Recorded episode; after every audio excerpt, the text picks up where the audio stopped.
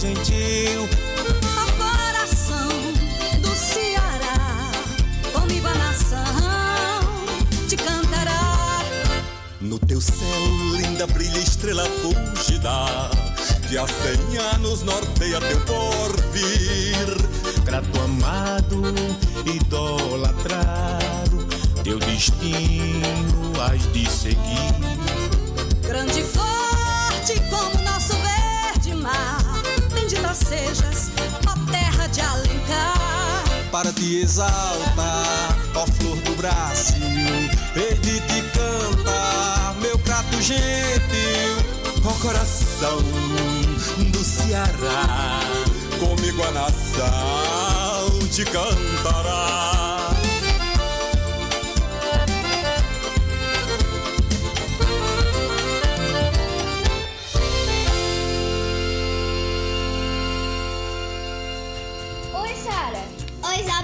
Vai começar o programa Minuto Mais Saúde, da Rádio Literária Carrapato. Eu vou ficar ligadinha aí.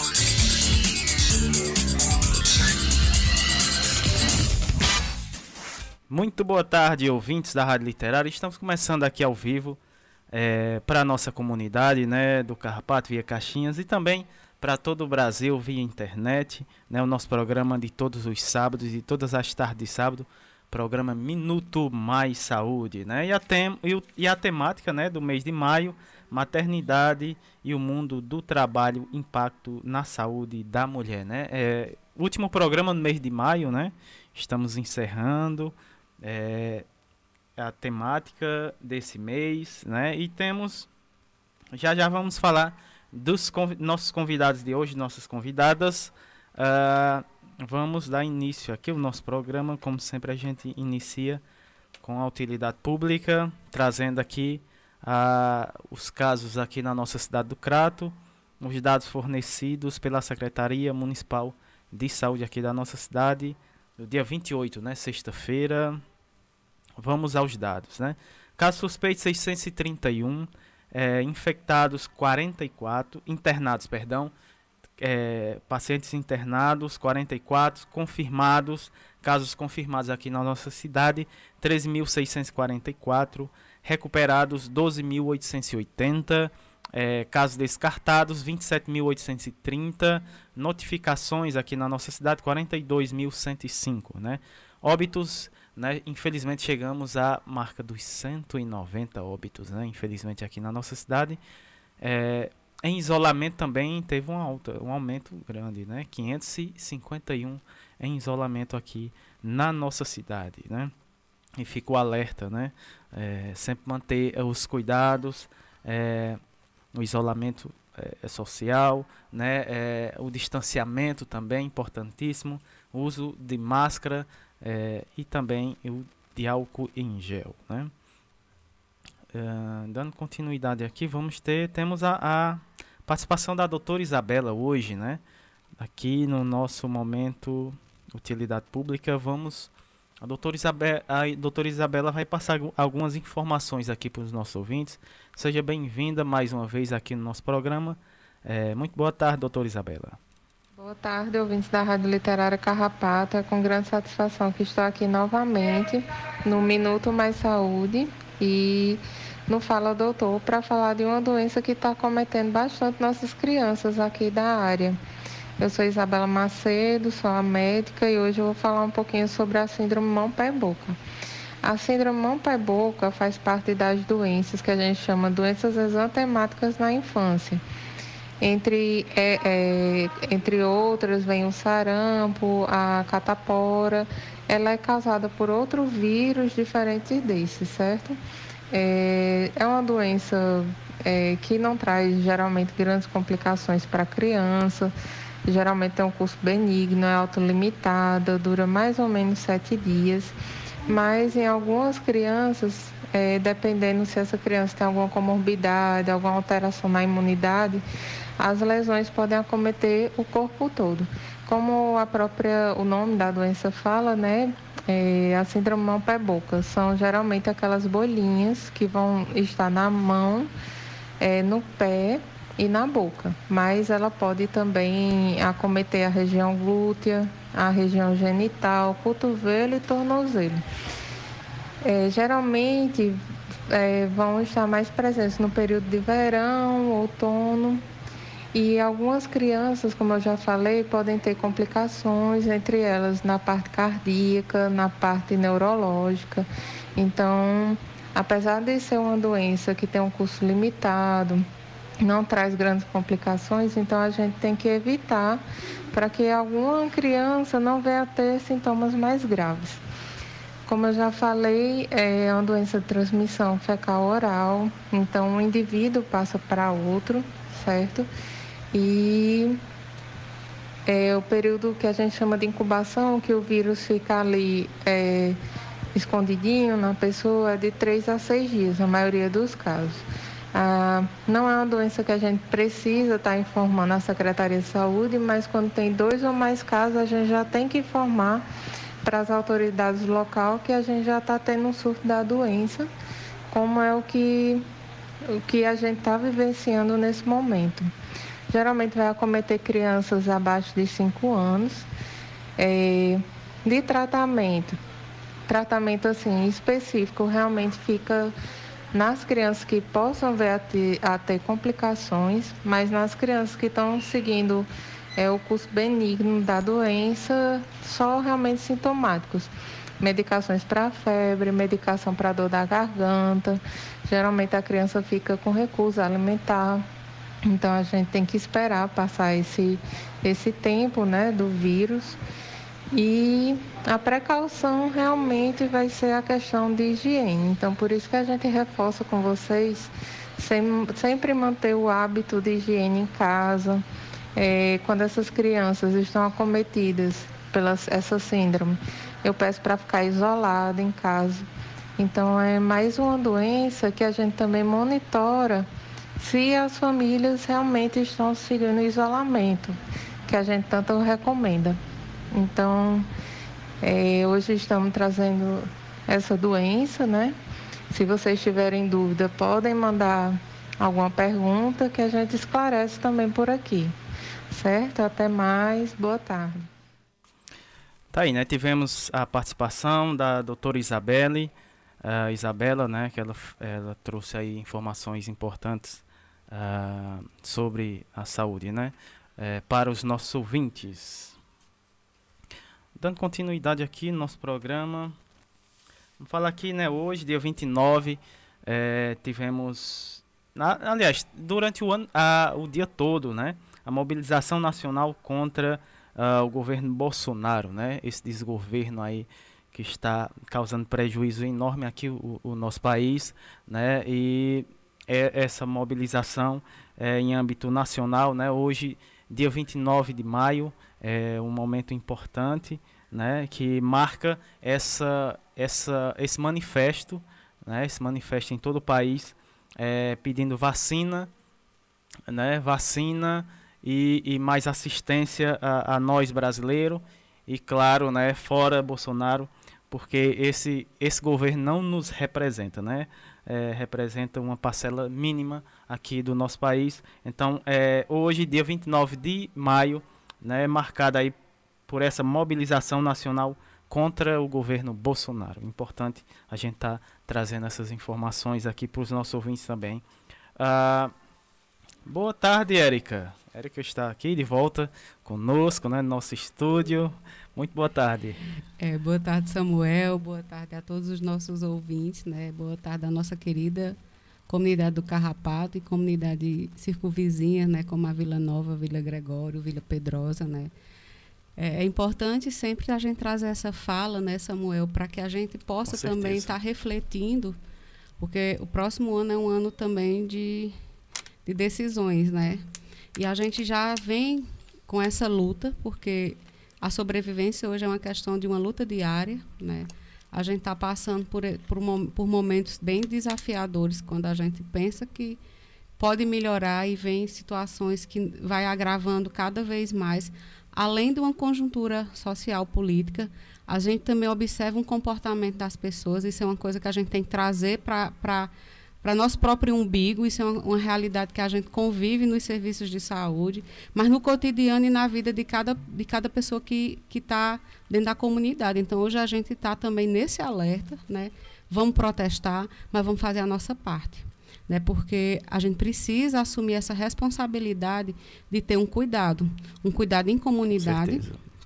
Um cuidado com a nossa própria saúde, porque a gente sabe que os serviços de saúde já não estão dando uh, respostas tão eficientes, por uma série de fatores que a gente já vem é, falando aqui, né, essa questão desse desgoverno, a falta de financiamento. E aí, minha gente, a gente também tem que trazer para a cena é, o nosso trabalho o trabalho do profissional de saúde, a gente também está se desgastando. Né? É, é, assim, é cansativo, mas a gente está ainda resistindo né? Porque, porque a, o SUS é isso, é essa resistência, mas a gente precisa estar tá sensibilizando cada vez mais, né?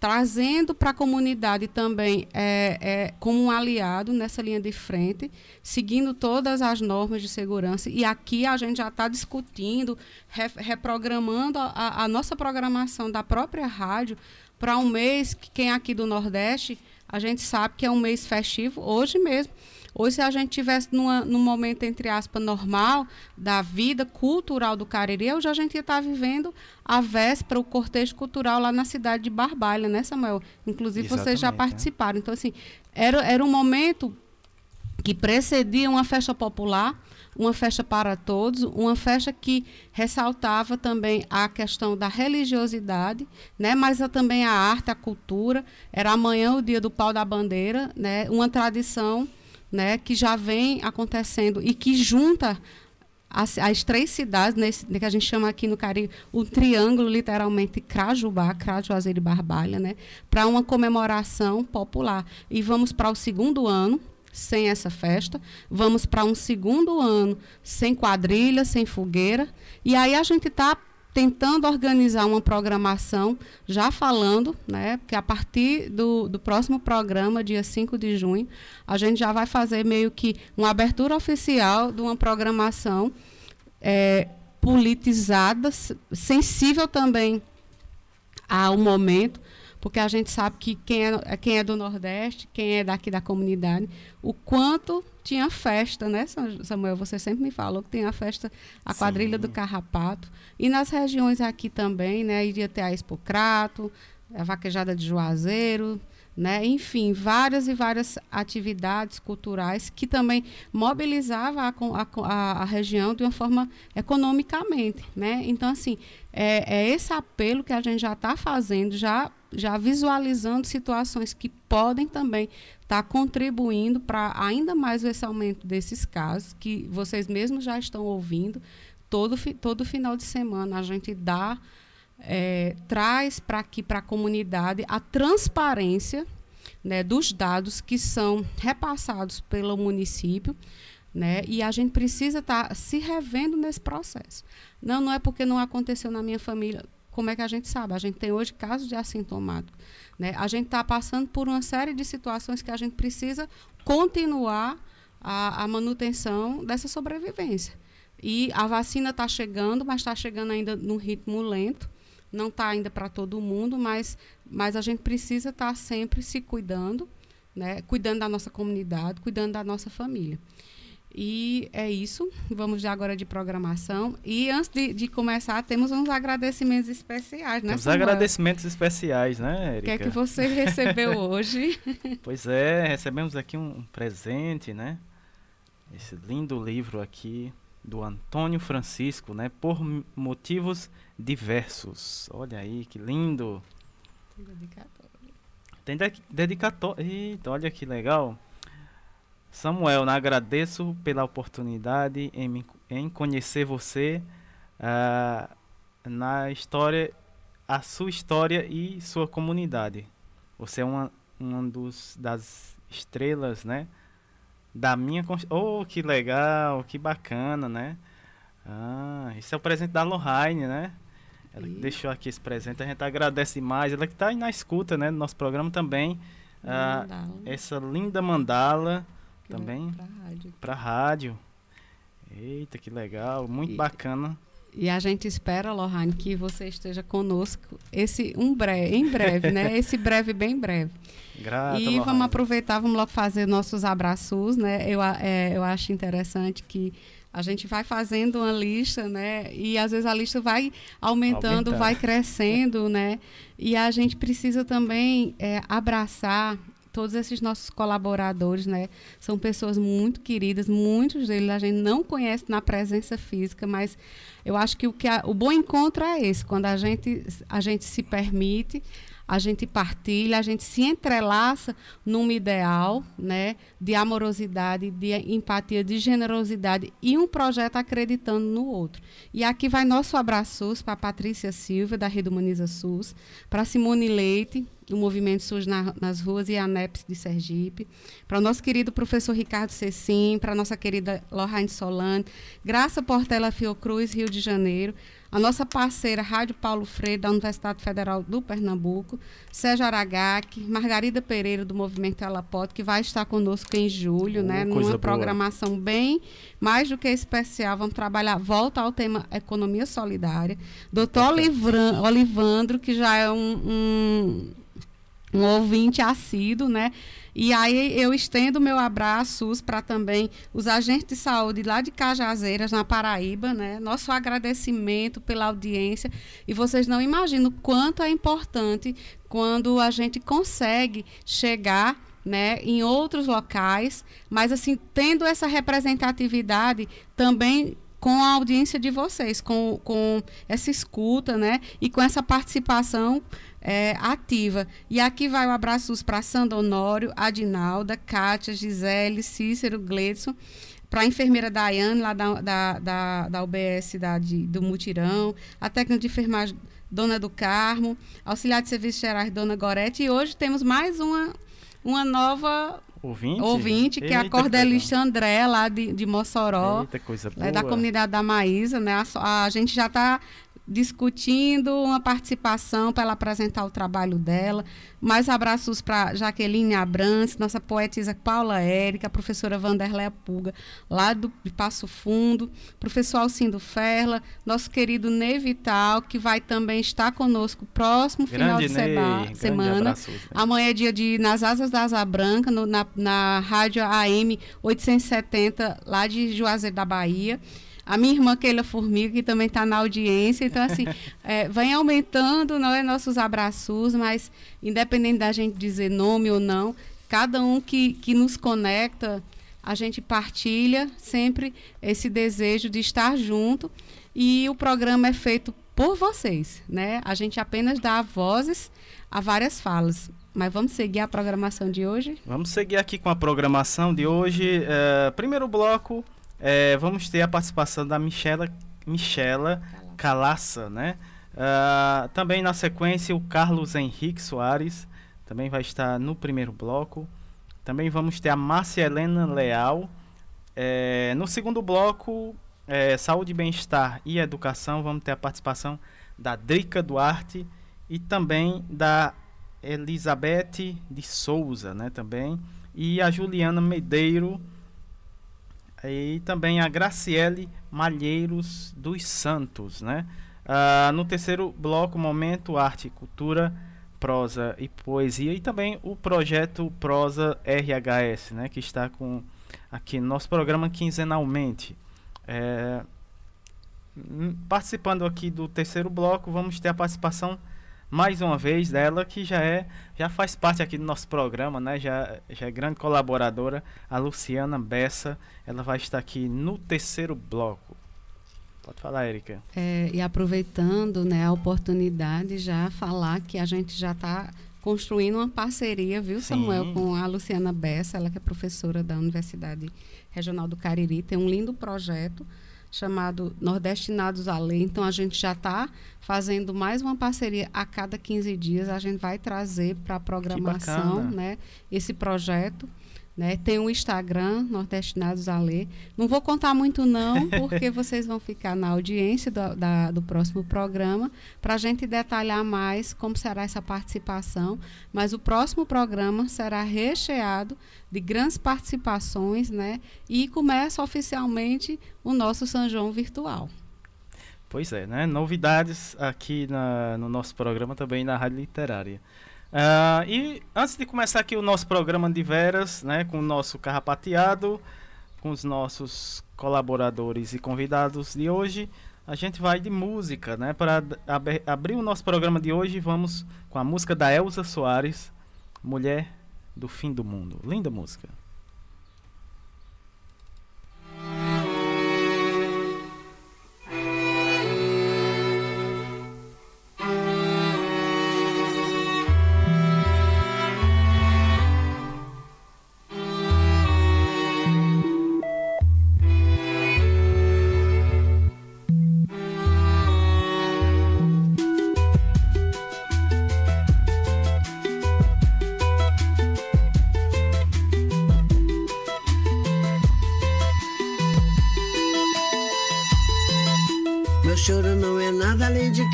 Carnaval.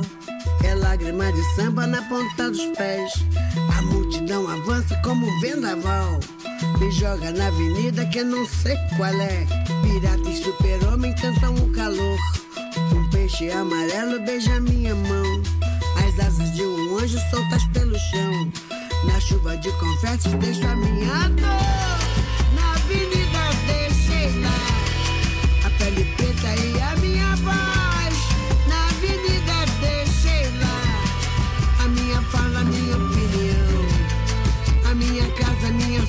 Solidão. Joguei do alto do terceiro andar. Quebrei a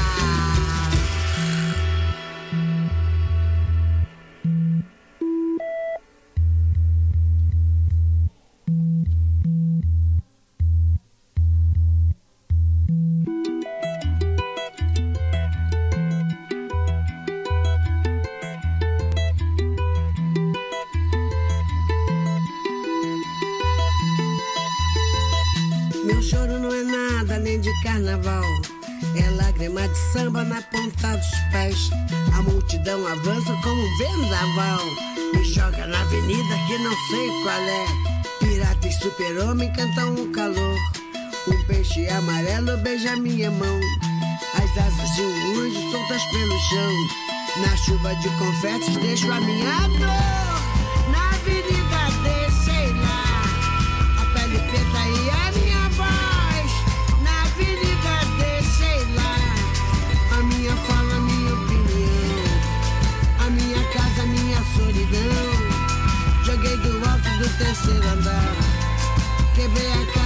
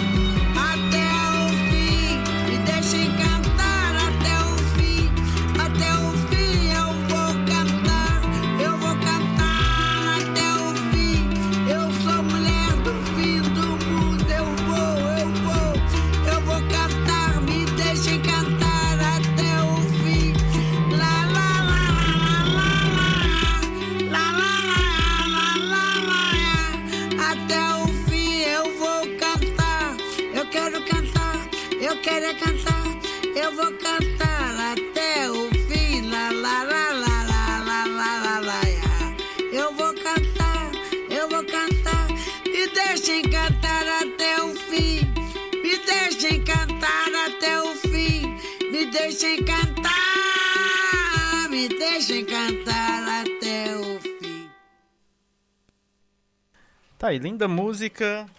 A Elza Soares, né? Mulher do Fim do Mundo, grande Elza, grande cantora, né? Grande nome aqui da nossa, do nosso país. Uh, dando início aqui ao nosso carrapateado de hoje. Primeiro bloco, atualidades, pandemia. Vamos começar aqui o nosso papo uh, com a Michela Calaça, né? Ela que uh, tem formação, né? Agrônoma, coordenação nacional do movimento de mulheres camponesas lá da cidade de Mossoró, Rio Grande do Norte. O tema da Michela, maternidade e o mundo do trabalho, os impactos na saúde da mulher. Né? Então seja bem-vinda aqui uh, ao nosso programa. Muito boa tarde, Michela.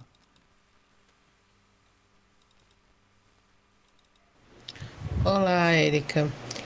Quero primeiro agradecer o convite, né, de participar, de trocar uma ideia com vocês, é, tratar um tema que né, é tão presente na nossa vida de diversas formas, né? Não, não só se a gente é mãe ou não é, mas é um tema que é o tema do maternado, cuidar, né? É um tema muito presente na nossa vida. Eu quero agradecer é, por essa oportunidade da gente conversar um pouquinho sobre esse tema.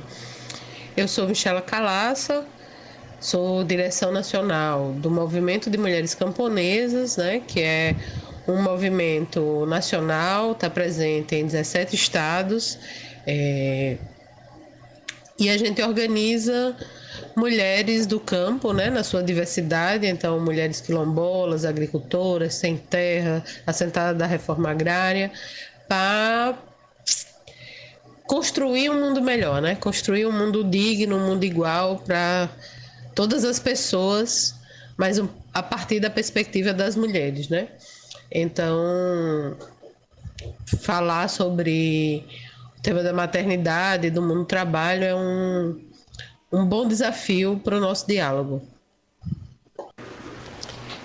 É, sempre que alguém me, me pede para falar sobre maternidade, trabalho, né, das, é, das mulheres, eu acho importante a gente fazer uma contextualização.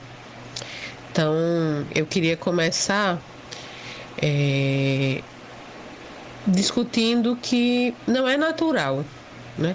Não é natural que a gente, sempre que pense em maternidade, pense nas mulheres, né? É, óbvio que somos nós, né, que parimos, mas é, não somos apenas nós que garantimos a reprodução da humanidade, né? Essa é uma tarefa no mínimo de duas pessoas. Então, questionar essa divisão sexual do trabalho, né, que organiza a nossa sociedade é, dividindo o trabalho em trabalho considerado produtivo, né? gerador de riqueza, e um outro trabalho que é considerado que não produz riqueza, que não é produtivo, que é o trabalho reprodutivo e de cuidados. Então, lavar, passar, cozinhar, é, cuidar dos bebês, cuidar dos idosos, cuidar dos doentes, é, é considerado um trabalho que não produz riqueza, o que já está provado pela economia feminista que não é verdade. Que tanto esse trabalho produz muita riqueza porque ele garante que o outro trabalho seja feito, né? Como ele por si só produz riqueza, né? Não só quando ele é vendido no mercado, então quando a gente manda roupa para lavar fora, quando a gente come no restaurante, que, que mostra que o trabalho de fazer comida, o trabalho de, de limpeza é um trabalho importante, mas também, é, mesmo quando ele é feito gratuitamente pelas mulheres, majoritariamente dentro de casa. Mas veja, essa divisão é ela que causa esse dilema sobre maternidade, mundo do trabalho e como que isso impacta na saúde das mulheres. Eu, eu começo com essa contextualização, porque eu acho que é importante sempre dizer que é, essa divisão não é justa nem é natural.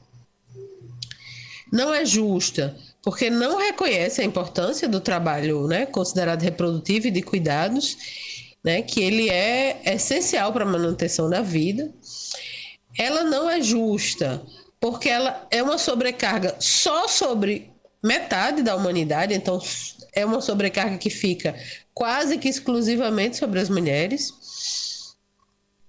É, ela também não é justa porque ela é envolvida numa lógica de que se você é boa, você faz esse trabalho gratuito sem reclamar. Se você reclama, né? Não, você não é tão boa assim, né? Então ele carrega uma lógica é, que criminaliza as mulheres é, quando a gente reclama de que esse trabalho ser feito só por mulheres não é justo, tendo em vista que é, manter a humanidade é uma tarefa de todos que estão na humanidade.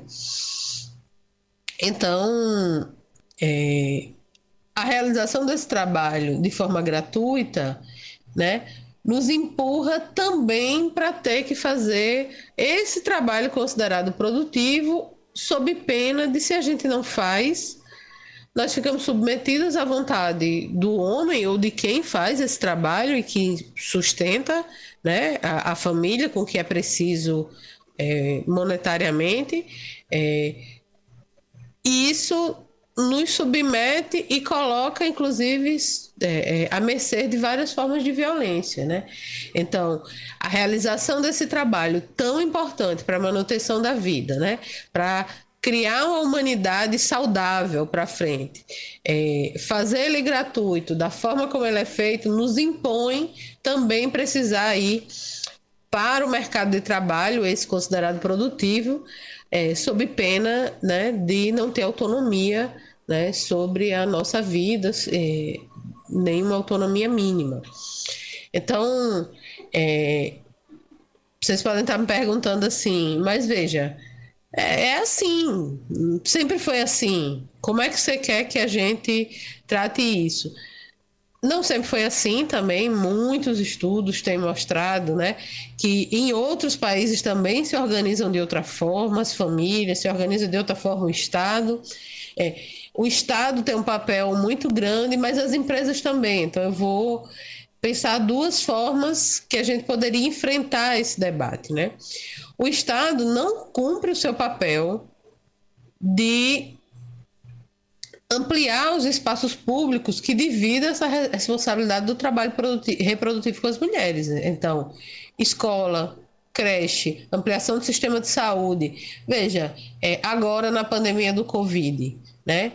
Se não tinha leito no hospital ou se as pessoas ficavam doentes, quem perdeu o emprego para ter que cuidar? Né? Quando não tem, quando a gente tem uma pessoa com problemas psicológicos na família que é, o sistema de saúde não dá conta de atender. Quem geralmente vai cuidar? Então, ampliação do sistema de saúde, né? É, fazer restaurantes populares de qualidade, lavanderias públicas, espaços públicos, né?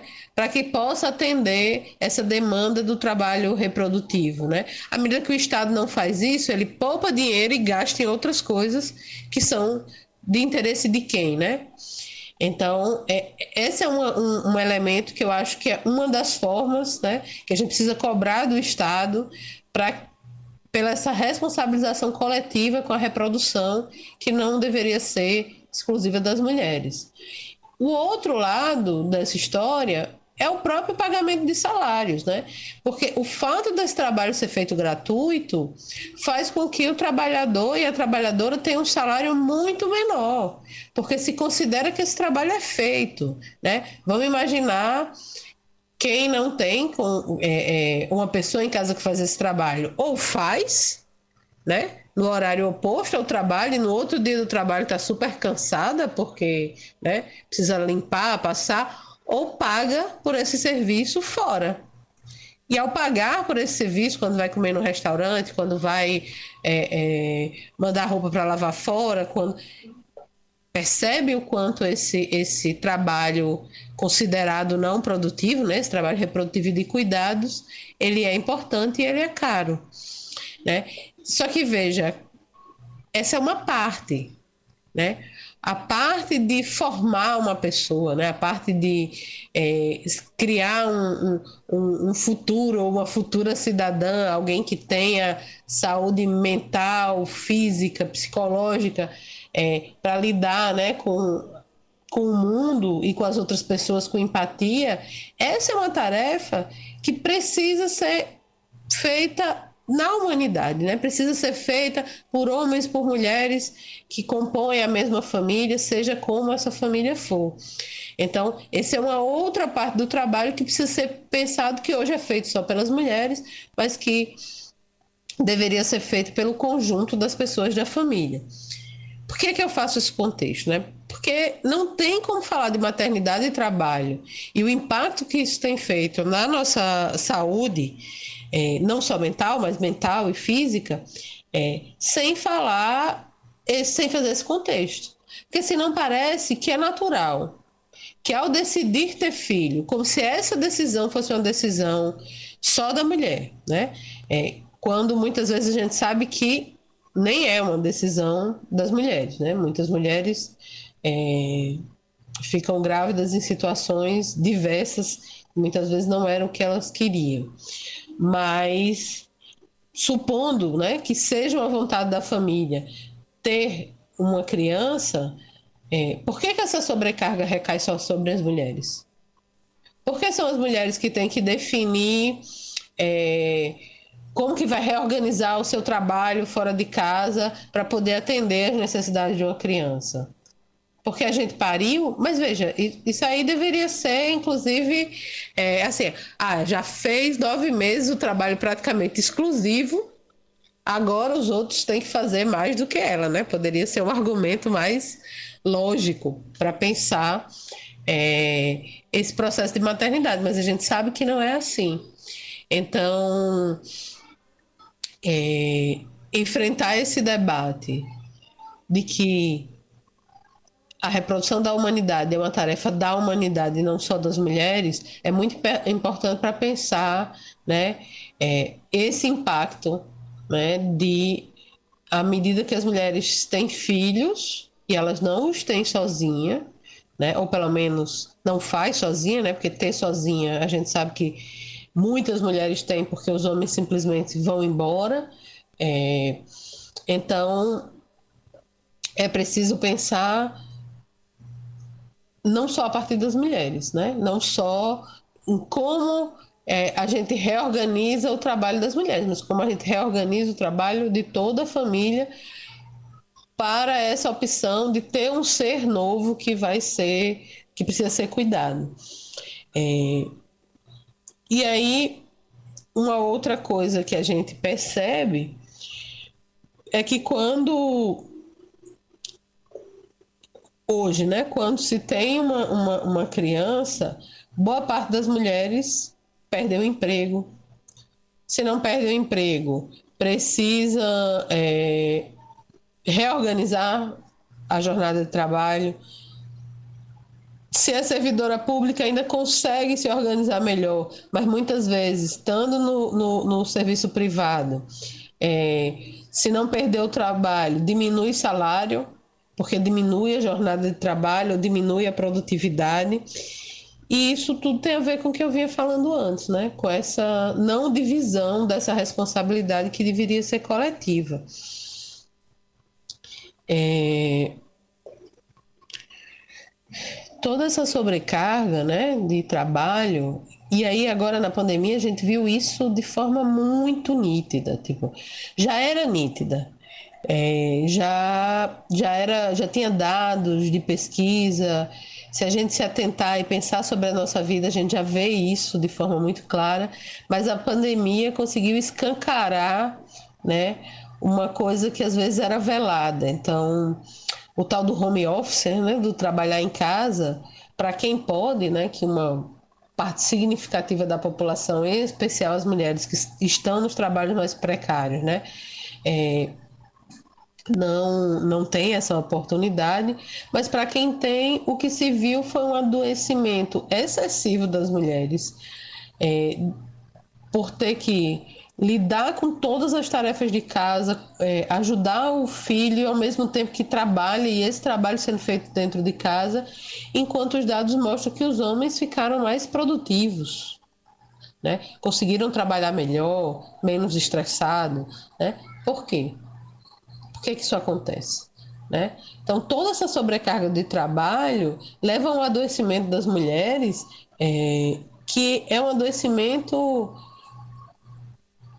pandêmico, eu acho que dá para a gente dizer assim, né? Porque, claro, se a gente pensar em cada país, onde alguns países têm salários melhores para os trabalhadores e trabalhadoras, tem mais serviços públicos, é, é, se a gente pensar, né, a Europa tem mais serviços públicos é, é à disposição das famílias, é, você tem no mundo inteiro várias formas de lidar com essa divisão é, sexual do trabalho, né, a partir de políticas públicas. Mas se a gente olhar para a nossa América Latina, majoritariamente, né, o Estado é, não está presente ou está presente pontualmente nessa, no enfrentamento dessa questão, e essa sobrecarga de trabalho leva a um adoecimento das mulheres.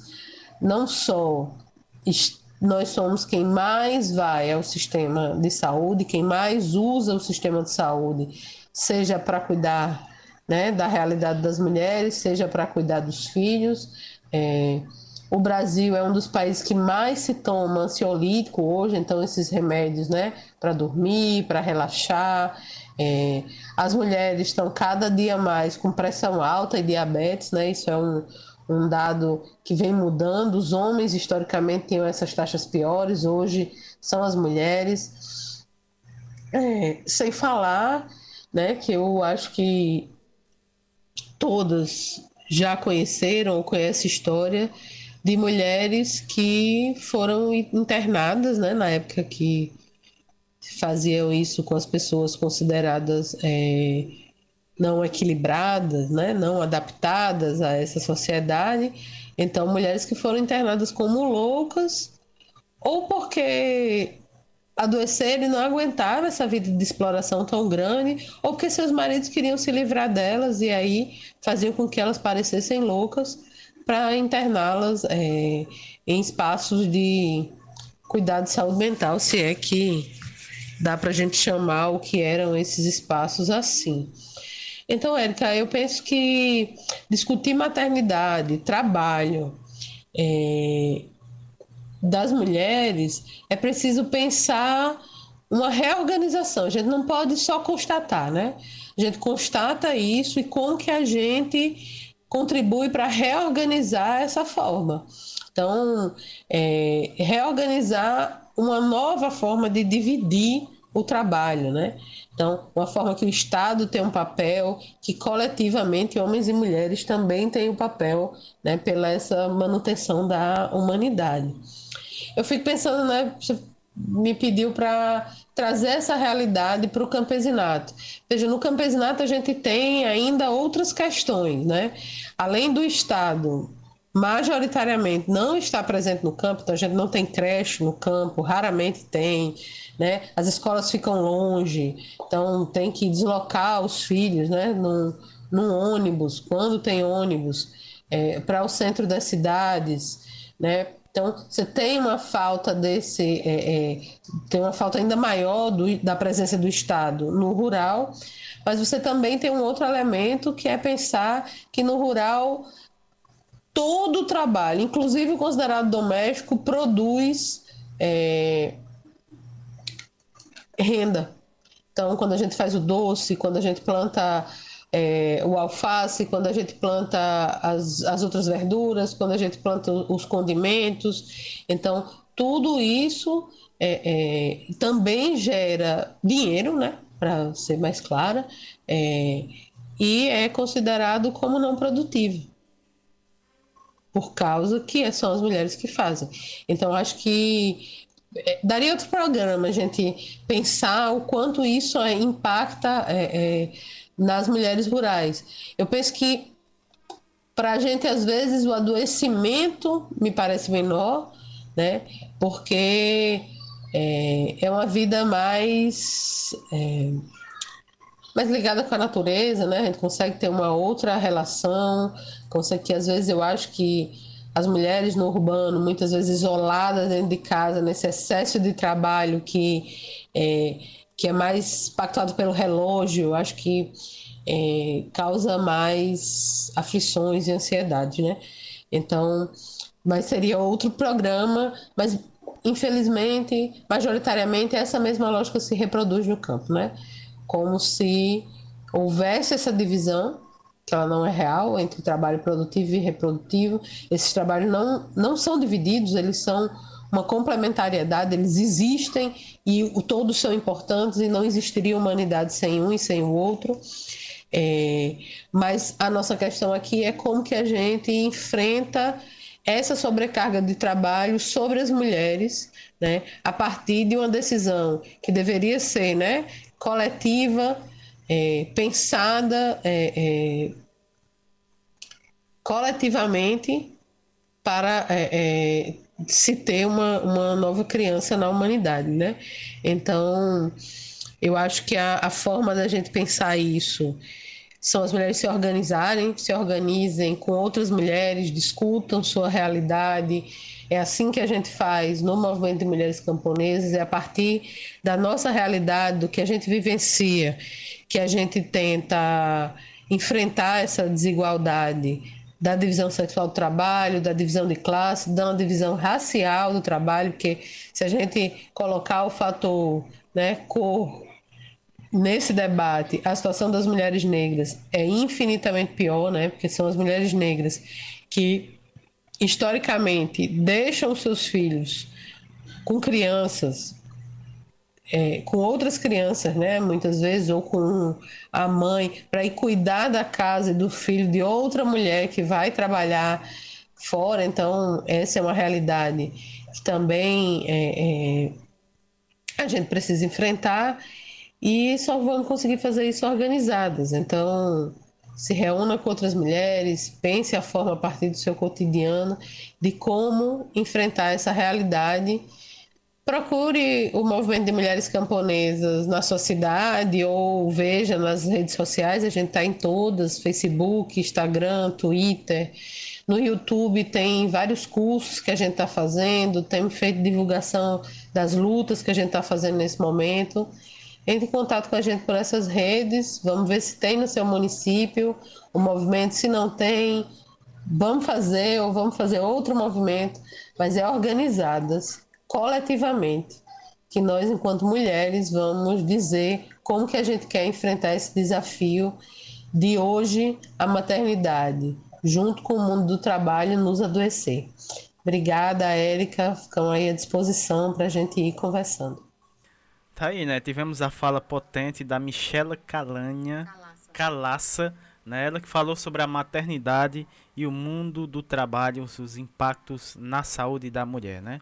Bela fala da Michela, né? E a gente agradece demais a, a sua participação aqui no nosso programa, a sua contribuição. E como sempre, tá, o nosso espaço está sempre aberto né, para suas. É, você trazer mais informações, né, é, trazer mais falas é, potentes como essas que foi, que foi é, dita agora, né, pela Michela. E a gente agradece demais. Uh, na sequência, a gente vai ter mais uma participação aqui. Ele que está aqui no nosso programa, primeira vez, né? O Carlos Henrique Soares, grande artista aqui da nossa cidade do Crato. Ele que é poeta da imagem, olha aí que bacana. Fundador do grupo Xícara, olha aí, Chica, grupo Xícara, que é Xilografos do Crato, muito bacana aqui da nossa cidade do Crato, não é isso, Érica? É sim, Samuel, e assim, é, a, o contato com o Carlos, né, tá, tá gerando várias possibilidades, sim, né? Assim, ele está sempre a gente está partilhando que assim o que o engraçado de um colaborador é assim a gente tem um contato às vezes pelo Instagram é, eu acho que foi primeiro o meu contato com o Carlos foi por um Instagram ou foi por o, pelo Facebook e aí a gente começou a dialogar conversar eu já tinha visto algumas postagens de amigos comuns né e eu comecei a me apropriar um pouquinho da, do trabalho dele. Um trabalho belíssimo, né? Tem Instagram, Carlos Henrique, e tem o Instagram desse projeto que ele está apresentando, que ele vai nos apresentar, uhum. que é o Mulheres Catadoras, né? Muito e no decorrer dessa semana a gente trocou figurinhas, né? Trocamos algumas informações, ele me apresentou outros projetos, né? Belíssimos. E ele me mostrou a primeira exposição desse Mulheres Catadoras, né, que está acontecendo numa forma física, presencial. Na, na, quando eu falei presencial, é no espaço. É dentro da construção do Centro Cultural do Cariri. Eita. Né? E para quem está nos ouvindo, é, é uma obra do governo do estado. Era um antigo Hospital Manuel de Abreu e hoje ele vai, ele está em, em, em obras para se tornar o, o Centro de, de Cultura do Cariri. E, e no, eu achei interessante quando ele me passou a, a algumas imagens, umas filmagens, é essa questão assim, como a nossa a arte do Cariri ela, ela se processa num ato. É a construção no, é, no fundo da, de um galpão que foi montado para essa exposição dos mulheres catadoras, né? É, e, e, a construção do centro já acontecendo, né? Isso eu achei bem interessante porque fez, já se ensinou aquilo que é potente no Cariri. São essas manifestações culturais, né? De várias linguagens, de várias formas, dança, literatura, né? É, desenhos, a xilogravura, a, a, a, arte plástica, né? Em várias representações, assim, não dá nem para a gente assim falar, né, Samuel, para não perder é, uma oportunidade é de achar que a gente está esquecendo. Mas a gente ficou, eu fiquei muito feliz com esse contato e, e, já de antemão, Carlos, minha gratidão, a nossa gratidão, né, por você ter aceito o convite, por você estar tá fazendo as partilhas que a gente está fazendo, né, é, a partir também do seu trabalho, a partir de, de outras pessoas que você também está está partilhando é, outros trabalhos. Então, o bom de um contato de um colaborador é isso, é uma rede que ela vai se ampliando, ela vai dialogando e ela vai se entrelaçando. Então, seja bem-vindo, Carlos, ao programa Minuto Mais Saúde. Boa tarde, Érica. Boa tarde a todos os ouvintes da Rádio Comunitária Carrapato. Eu sou Carlos Henrique Soares, é, daqui do Crato e vim falar sobre o meu projeto Mulheres Catadora. O projeto Mulheres Catadoras é uma homenagem que eu faço a cinco mulheres que trabalham num galpão de reciclagem, é, fazendo a separação de materiais que serão é, destinados às indústrias recicladoras aqui do Cariri esse galpão funciona, nesse galpão funciona é, é, a associação AARC, que é Associação dos Agentes Recicladores do Crato.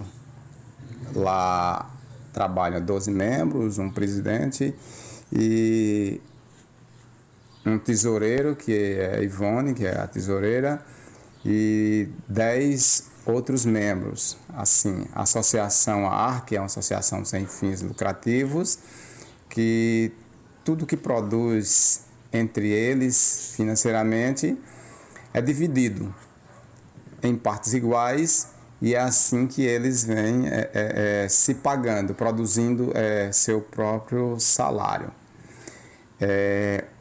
Nesse galpão, é, é, fazendo as minhas visitas, que eu costumo fa é, fazer visita lá, eu comecei a, a, fazer minhas visitas nesse galpão é, desde de 2016, ainda quando Barbosa estava lá. E aí é, eu passei um tempo sem andar lá. Depois de 2020 eu retorno a fazer minhas andanças para lá novamente. Era umas andanças que eu fazia porque eu ia atrás de comprar materiais que pudessem ser reutilizados, que eu pudesse também reciclar, que eu costumo trabalhar os três R's, reduzir, reciclar, é, reutilizar. E aí, um certo dia eu andando lá, percebi que é, a presença de mulheres, né? Então, essas... É, comecei a puxar conversa com essas mulheres e elas começaram a me falar da vida delas.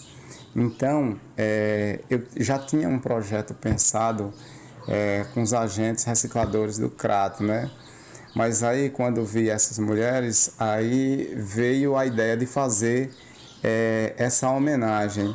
E essa homenagem eu faço através do meu trabalho como que é a xilogravura, e através da fotografia de Lambi Lambi, que é o papel do fotógrafo Luiz Santos, aonde a gente, é, é, através dessas fotografias que são produzidas, é, eu pego a, a, a fotografia, desenho na madeira, e entalho, depois imprimo e faço a, a, a adesivação nas paredes das ruas da cidade, nos muros, né?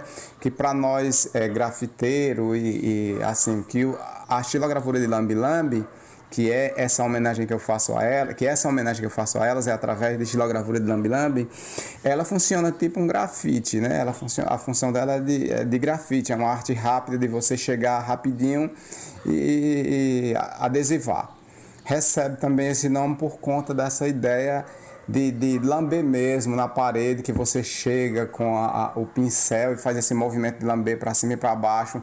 Aí depois que você cola o, é, o papel em cima da cola, aí você passa uma mão de cola também, fazendo o mesmo processo por cima do papel para adesivar melhor.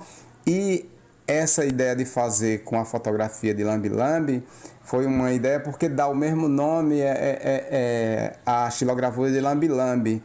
Por, já, é, já é bem diferente da fotografia de Lambi Lambi, porque a fotografia de Lambi Lambi é, recebeu esse nome por conta de que quando os fotógrafos retiravam é, é a, a fotografia é, da emoção para revelar, eles colocam num, num líquido lá e aí, depois que, que é o revelador, depois que fica lá nesse líquido, aliás, que é o fixador, aí ele vai e lava aquela fotografia. Aí, para saber se o, o, papel ainda estava com o, o, o, revelador, ele triscava na ponta da língua, aí para ver se ainda tinha o sal. Se tivesse, aí lavava novamente. Por, aí é aqui onde recebe esse nome de fotografia de lambi-lambi. Já a, a, a xilogravura de Lambi Lambi é diferente, ela entra é, é, é, por volta de, a partir de 1964, com o golpe militar, as pessoas indo para as ruas reivindicar os seus direitos, e lá elas é, é, faziam artes rápidas, em casa pintavam e levar, pintava em papel e levava para as ruas, chegava lá, passava cola de farinha na parede e adesivava. A cola de farinha ela, ela surge a partir da, da farinha de mandioca, ou que é a goma, ou a partir da, da farinha de, de farinha de, de, trigo, né? Então é, é, ela pode ser cozida em casa e também pode ser cozida também na rua, através de um balde com soda cáustica, a gente mexe e aí ela cozinha lá mesmo, só que tem que ter cuidado para não queimar os olhos e leva para as paredes. E aí, o, esse projeto, ele, ele, ele surgiu, é, essa ideia de fazer essa homenagem, porque eu vi que as mulheres é, corriam risco de vulnerabilidade, né? Assim, por o fato de ser mulheres e estar tá fazendo um trabalho pesado, que até então eu imaginava que pudesse ser um trabalho feito só para homens, e quando eu chego lá encontro mulheres carregando fardos pesados, ajudando seu Joaquim lá na prensa, Aí eu fui resolvi fazer essa homenagem é, a essas mulheres. É, a, a, a, a xilogravura, depois de produzida, elas vão para o muro das cidades, é, que para nós os muros funcionam tipo é, é, é uma galeria. E aí as fotografias, o, as estilogravuras que foram produzidas lá com as mulheres, é, no final a gente fez uma adesivação, depois de fazer uma adesivação é, é, no, em alguns pontos das cidades, da cidade, a gente fez também no caminhão, porque o caminhão a gente transformou ele num, num digamos que num muro, num muro ambulante. Então, é, é, é, esse muro ambulante, ele é interessante porque, assim, não é o pessoal que está indo até a arte, é a arte que está indo até o povo, né, nas ruas. Ou seja, as pessoas estão na rua andando e, de repente, aparece um caminhão adesivado e aparece aquele nome, Mulheres Catadoras. Isso eu acho, é, acho achei fantástico demais, essa ideia da gente fazer assim. É, e aí, é, eu agradeço também pelo esforço do fotógrafo Luiz Santos, que foi o, o meu produtor, que está comigo, é meu parceiro, a gente está nessa luta batalhando. E aí o projeto também ainda não terminou não. Foi um projeto também adquirido pela lei Aldi Blanc, através da Secretaria de Cultura do Estado do Ceará e Governo Federal. Lá é, voltando aqui para a ARC, a ARC, Associação dos Agentes Recicladores do Crato, ela é, funciona com de, de, de segunda a, a, a, sábado e sempre vai estar aberto às pessoas querendo ir deixar o material, aquele material que pode ser reciclado, para não jogar na rua pra, esperando que outra pessoa venha recolher, querendo ir deixar lá, eles estão abertos para receber. Então, assim, eu deixo aqui também o, o, o meu recado para a população do Crato, que quando for fazer o descarte desse material, não faça o, res, o descarte desse material é misturando o lixo sólido com o lixo molhado, né? Eles pegam esse material sólido e botam numa sacolinha separada, porque o que eu tenho ouvido da boca das mulheres é fazendo essa entrevista, entrevista com elas, é que quando elas vão pegar na sacola, às vezes tem cocô de cachorro, até mesmo cocô de gente ali misturado com material que vai ser reciclado. E assim, eu acho um desrespeito, porque eu acho que assim, a população cratense, e não só do Crato, enfim, do Cariri, poderia ter, ter mais consciência de, de fazer essa separação para que essas senhoras, que também são mães de famílias, é, não viesse a se sujar com algum material indesejado, né? Porque é meio chato você tá trabalhando e ao mesmo tempo se sujar com um negócio desse aí é tão nojento, né? Desde já é, é, eu agradeço a Érica pelo convite e agradeço também a, a todos os ouvintes é, da rádio comunitária é, Carrapato. Muito obrigado.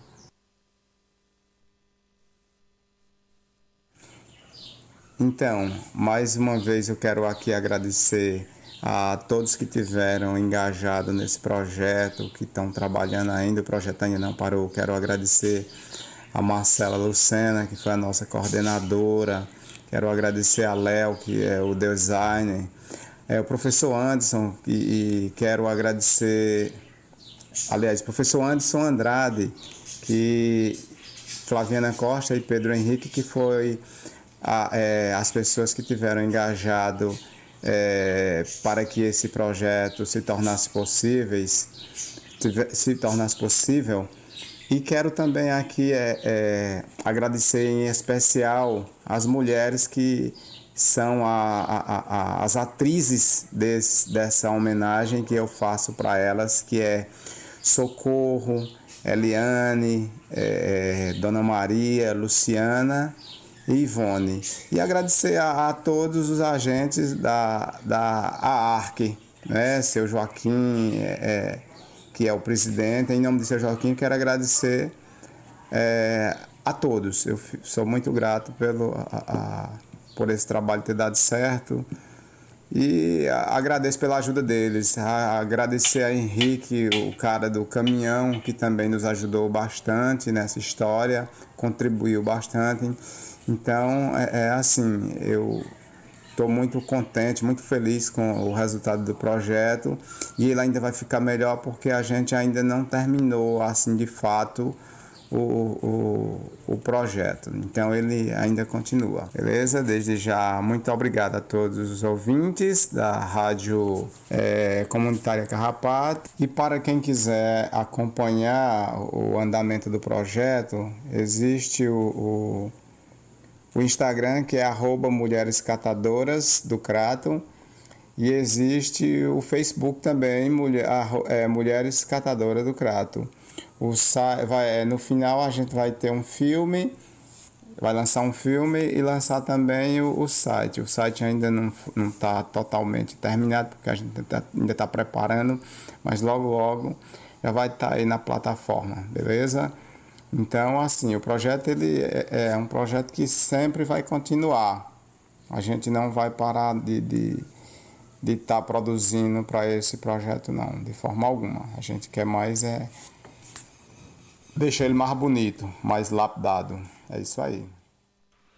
Tá aí, né? Vocês eh, ouviram aí o Carlos Henrique Soares, né? Que é poeta da imagem uh, e fundador do grupo Xicra, né? Xilógrafos do Crato, aqui da nossa cidade, né? Grande artista é, que nos trouxe né, esse belo trabalho, esse belo projeto Mulheres Catadoras. Grato, meu irmão Carlos Henrique, né? É um grande prazer é, tê-lo aqui no nosso programa trazendo esse belo trabalho. E como ele falou, né? Esse, esse, é, esse projeto é um, um projeto que vai se estender, né? E vai, ter vários. Desse projeto vai surgir outros produtos, digamos assim, né? É, vai ter um filme, né? E, os, e, e, e, é, a criação de um site, né? E um blog. Uh, e já tem também, vocês quiserem conferir, tem também uh, o Instagram, né? Arroba Mulheres Catadoras Crato. E também no Facebook, né? Também é só procurar arroba Mulheres Catadoras Crato e conferir mais desse lindo projeto aí, nosso querido Carlos Henrique Soares. Dando continuidade aqui aos, aos nossos convidados, Vamos ter a fala da Márcia Helena Leal, ela que é enfermeira, mestre em políticas públicas em saúde, lá da cidade de Brasília, Distrito Federal. O tema da Márcia, uh, invisibilidade da mulher em situação de rua e suas condições de saúde. Então seja bem-vinda aqui ao nosso programa. Muito boa tarde, Márcia. Olá, Samuel. Olá, Érica. Olá, ouvintes. Meu nome é Márcia Leal. Eu sou enfermeira, mestre em políticas públicas pela Fiocruz Brasília. E é um prazer estar aqui conversando com vocês, participando desse programa Minuto Mais Saúde da Rádio Literária Carrapato. Hoje eu vou trazer para vocês algumas informações sobre o meu estudo das mulheres em situação de rua, trazendo um pouco a invisibilidade da saúde da mulher que vive nesse contexto. Em torno de 18% da população em situação de rua que vivem nas ruas são mulheres. Por elas serem esse número menor vivendo nas ruas, ter muito mais homens do que mulheres, elas muitas vezes passam invisíveis nesse território, tanto aos olhos da população, aos olhos da própria sociedade aos olhos também dos profissionais de saúde e dos serviços públicos. Infelizmente, ela entra numa invisibilidade que é preciso ter estudos e políticas públicas voltadas para essas mulheres para conseguir garantir os direitos mínimos de que qualquer cidadão deveria é, obter, como, por exemplo, o direito de tomar um banho, de fazer sua higiene, essas mulheres muitas vezes elas têm dificuldade de fazer a sua higiene no período menstrual, é, escovar uns dentes, tomar um banho com segurança, com tranquilidade, é, ter um local seguro para dormir e passar suas noites. Essa mulher, quando ela está grávida, então ela fica muito mais vulnerável, porque ter uma gestação em situação de rua ela precisa ter todas as necessidades, todos os cuidados, além disso, ter acesso aos serviços de saúde para fazer as consultas de pré-natal. Muitas vezes a, a mulher em situação de rua ela passa por situações de violência, situações que ela ficam em alerta, elas ficam em alertas o tempo inteiro nesse território. Então, são situações que para uma gestante é, não é um ambiente tão confortável assim. Então, olhando para todo esse contexto, o meu estudo ele buscou olhar para as políticas públicas existentes que falam sobre a saúde da mulher, verificar se essas políticas contemplam a situação de rua como fator de vulnerabilidade, olhar também para o processo de trabalho das equipes de consultório na rua, como que essas equipes olham, identificam essas mulheres no território e fazem o registro desses procedimentos. Olhar também para para essas mulheres do Distrito Federal, que foi feita uma entrevista com uma amostra de mulheres, para saber como que, como que elas reconhecem o seu processo de saúde e doença.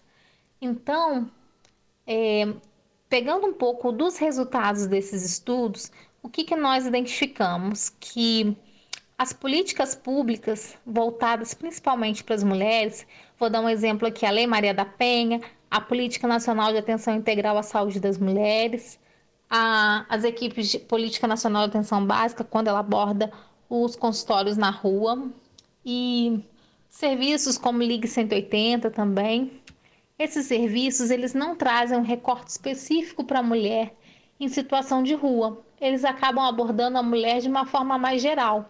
Então, automaticamente o contexto domiciliar, domiciliar ele fica muito mais, ele parece muito mais forte do que esse contexto da rua.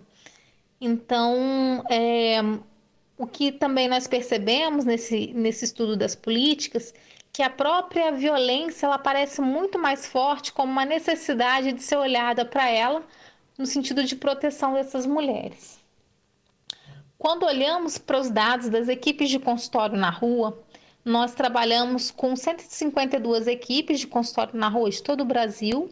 Fizemos um recorte é, entre profissionais de nível superior que atenderam essas mulheres.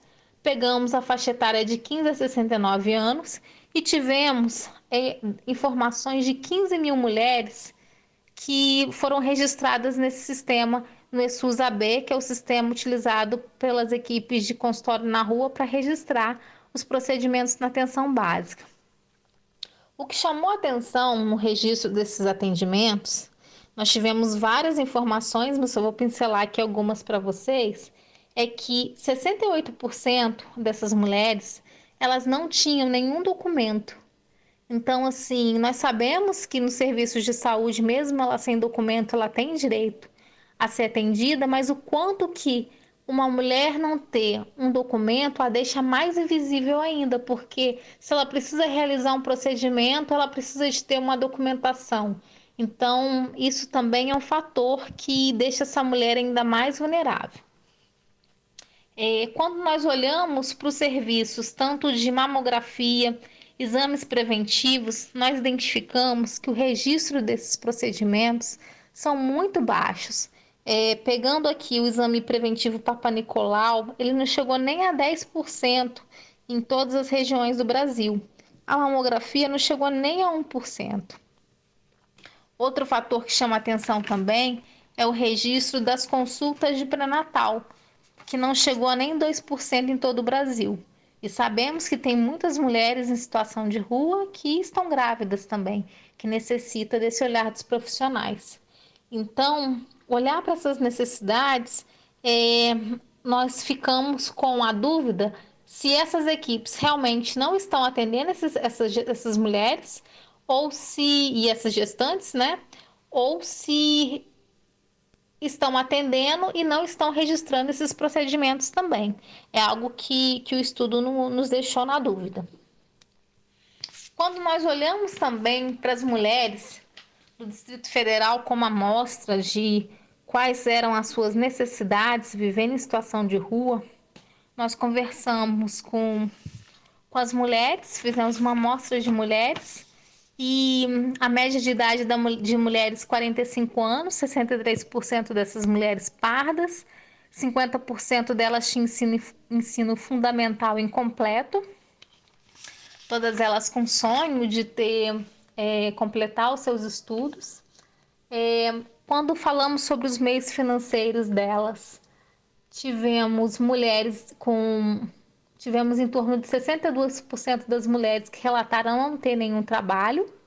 É, os trabalhos que tinham era como catadora de latinha, faxineira, tomadora de conta de carro, é o que elas conseguiam alguma renda para sobreviver. E o tempo vivendo nas ruas, em média, de 1 a 3 anos, 62% dessas mulheres. Quando a gente perguntava se elas conheciam as políticas públicas existentes, a Lei Maria da Penha foi uma das políticas que elas mais reconheciam, no sentido da proteção e defesa contra as violências. E a percepção delas sobre saúde, para elas terem saúde é não sentir nada, é não ter nenhum sintoma aparente, não ter febre, não ter cansaço, não sentir nada no corpo. E 75% dessas mulheres falaram que não tinha nenhum problema de saúde, mesmo algumas delas apresentando é, tosse na hora até mesmo da entrevista. Elas não identificavam como problemas de saúde. E quando a gente perguntou sobre a percepção delas sobre o cuidado nas ruas, elas se sentem cuidadas quando elas estão tomando remédio, quando elas estão se alimentando, quando elas estão realizando algum tratamento e elas sentem que estão cuidando da sua saúde quando elas tomam algum tipo de medicamento, quando vão na farmácia ou quando vão no médico. Cada mulher interpreta o cuidado de uma forma diferente, sendo esse cuidado entendido como banho, realização de algum exame, o consumo de um remédio e realização de um tratamento. Os lugares que essas mulheres costumam procurar são principalmente os hospitais, 87%, 37% unidades básicas de saúde e as equipes de consultório na rua apareceu 12%. Então, é, para finalizar, o que, que nós consideramos que esse estudo foi importante? Principalmente para identificar as necessidades de aprimoramento para fortalecer as equipes de consultório na rua no âmbito do cuidado de saúde das mulheres. Olhando para essas, reconhecendo essas mulheres no território, olhando para suas necessidades, discutir os limites do que, que cabe fazer e executar né, de procedimento na rua ou numa unidade básica de saúde, como que esses profissionais precisam se capacitar para olhar para essas mulheres e ter também espaços onde essas mulheres possam ser mais ouvidas. Então, é, a garantia de direito dessas mulheres se fazem muito presentes porque elas precisam ser ouvidas, vivenciadas e serem reconhecidas das suas necessidades nesse contexto da rua. Tá aí, né? Tivemos a fala da Márcia Helena Leal, ela que falou sobre a, a, o estudo, né? Que ela fez a invisibilidade, sobre a invisibilidade da mulher em situação de ruas e suas condições de saúde, né, Érica? É sim, Samuel, a gente agradece a participação de Márcia, né? Márcia é, foi uma pesquisa que ela fez através da Fiocruz Brasília, e assim a gente vai, vai pesquisando e vai descobrindo temas interessantes, né? E aí ela aceitou o convite e está aqui conosco. Agradeço a Fernanda, né, da Ascom Fiocruz Brasília, porque foi ela quem fez esse contato. E é sempre bom ouvir pesquisas, ouvir é, um cotidiano de algo que está acontecendo, né, na, nesse, principalmente nesse contexto de pandemia e trazer outras, outros olhares, né? E vamos dar sequência? É, dando sequência aqui, a gente encerrou o primeiro bloco, né, com a fala da Márcia Helena e com, sempre a gente encerra é, os nossos blocos com música. próxima música é da Isadora Canto, o nome da música de Peito Aberto. Vamos ouvir essa linda música. Já já a gente volta com o segundo bloco.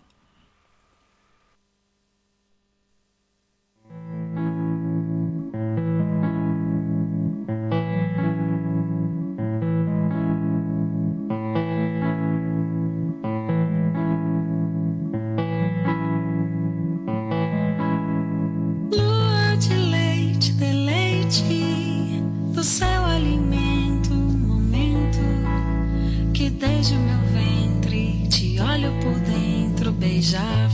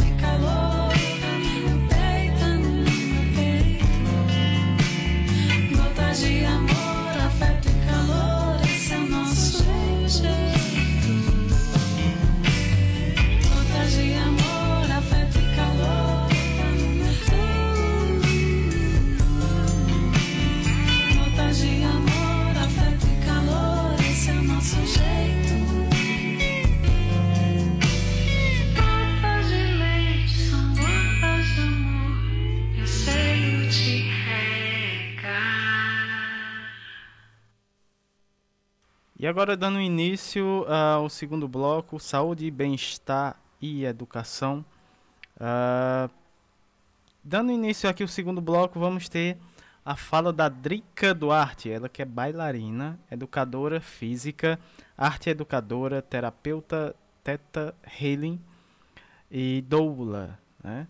Ah, estudantes das medicinas da floresta, xamanismo e sufismo.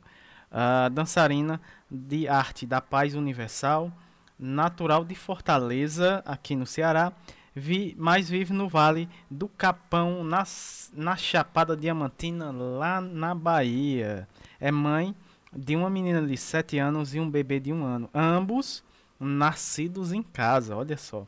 É co-idealizadora do projeto de arte terapia é, Dança em Dança em Cantos, né? E focalizadora é, nas formações doulas diamantinas é, pelo Boa Hora Nascer. Né? Atualmente desenvolve o projeto Ritmo Materna, né? é, que traz o puerpério ah, como cenário para a expressão artística feminina. É, vivência a cura através da arte, da natureza e na simplicidade de ser. Né?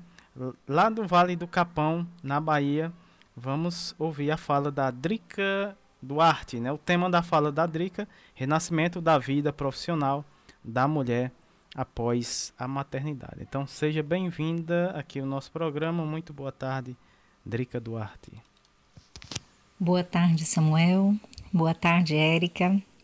Boa tarde a toda a comunidade do Carrapato. Aqui quem fala é Drica Duarte. É um prazer estar aqui novamente partilhando com vocês temas pertinentes ao feminino e à maternidade. E hoje eu vou falar um pouquinho sobre o renascimento da vida profissional da mulher após a maternidade. É, por que eu escolhi essa palavra renascimento? Porque quando a gente tem um filho, quando a mulher se torna mãe, ela realmente encontra um grande desafio, que é o desafio de estar presente na criação do filho, que é algo que exige uma grande dose de doação, de tempo, disponibilidade, inclusive da nossa saúde física e mental. e ao mesmo tempo a necessidade e a vontade de voltar a uma produção profissional. Então, realmente a gente encontra muitas mães divididas nesse processo.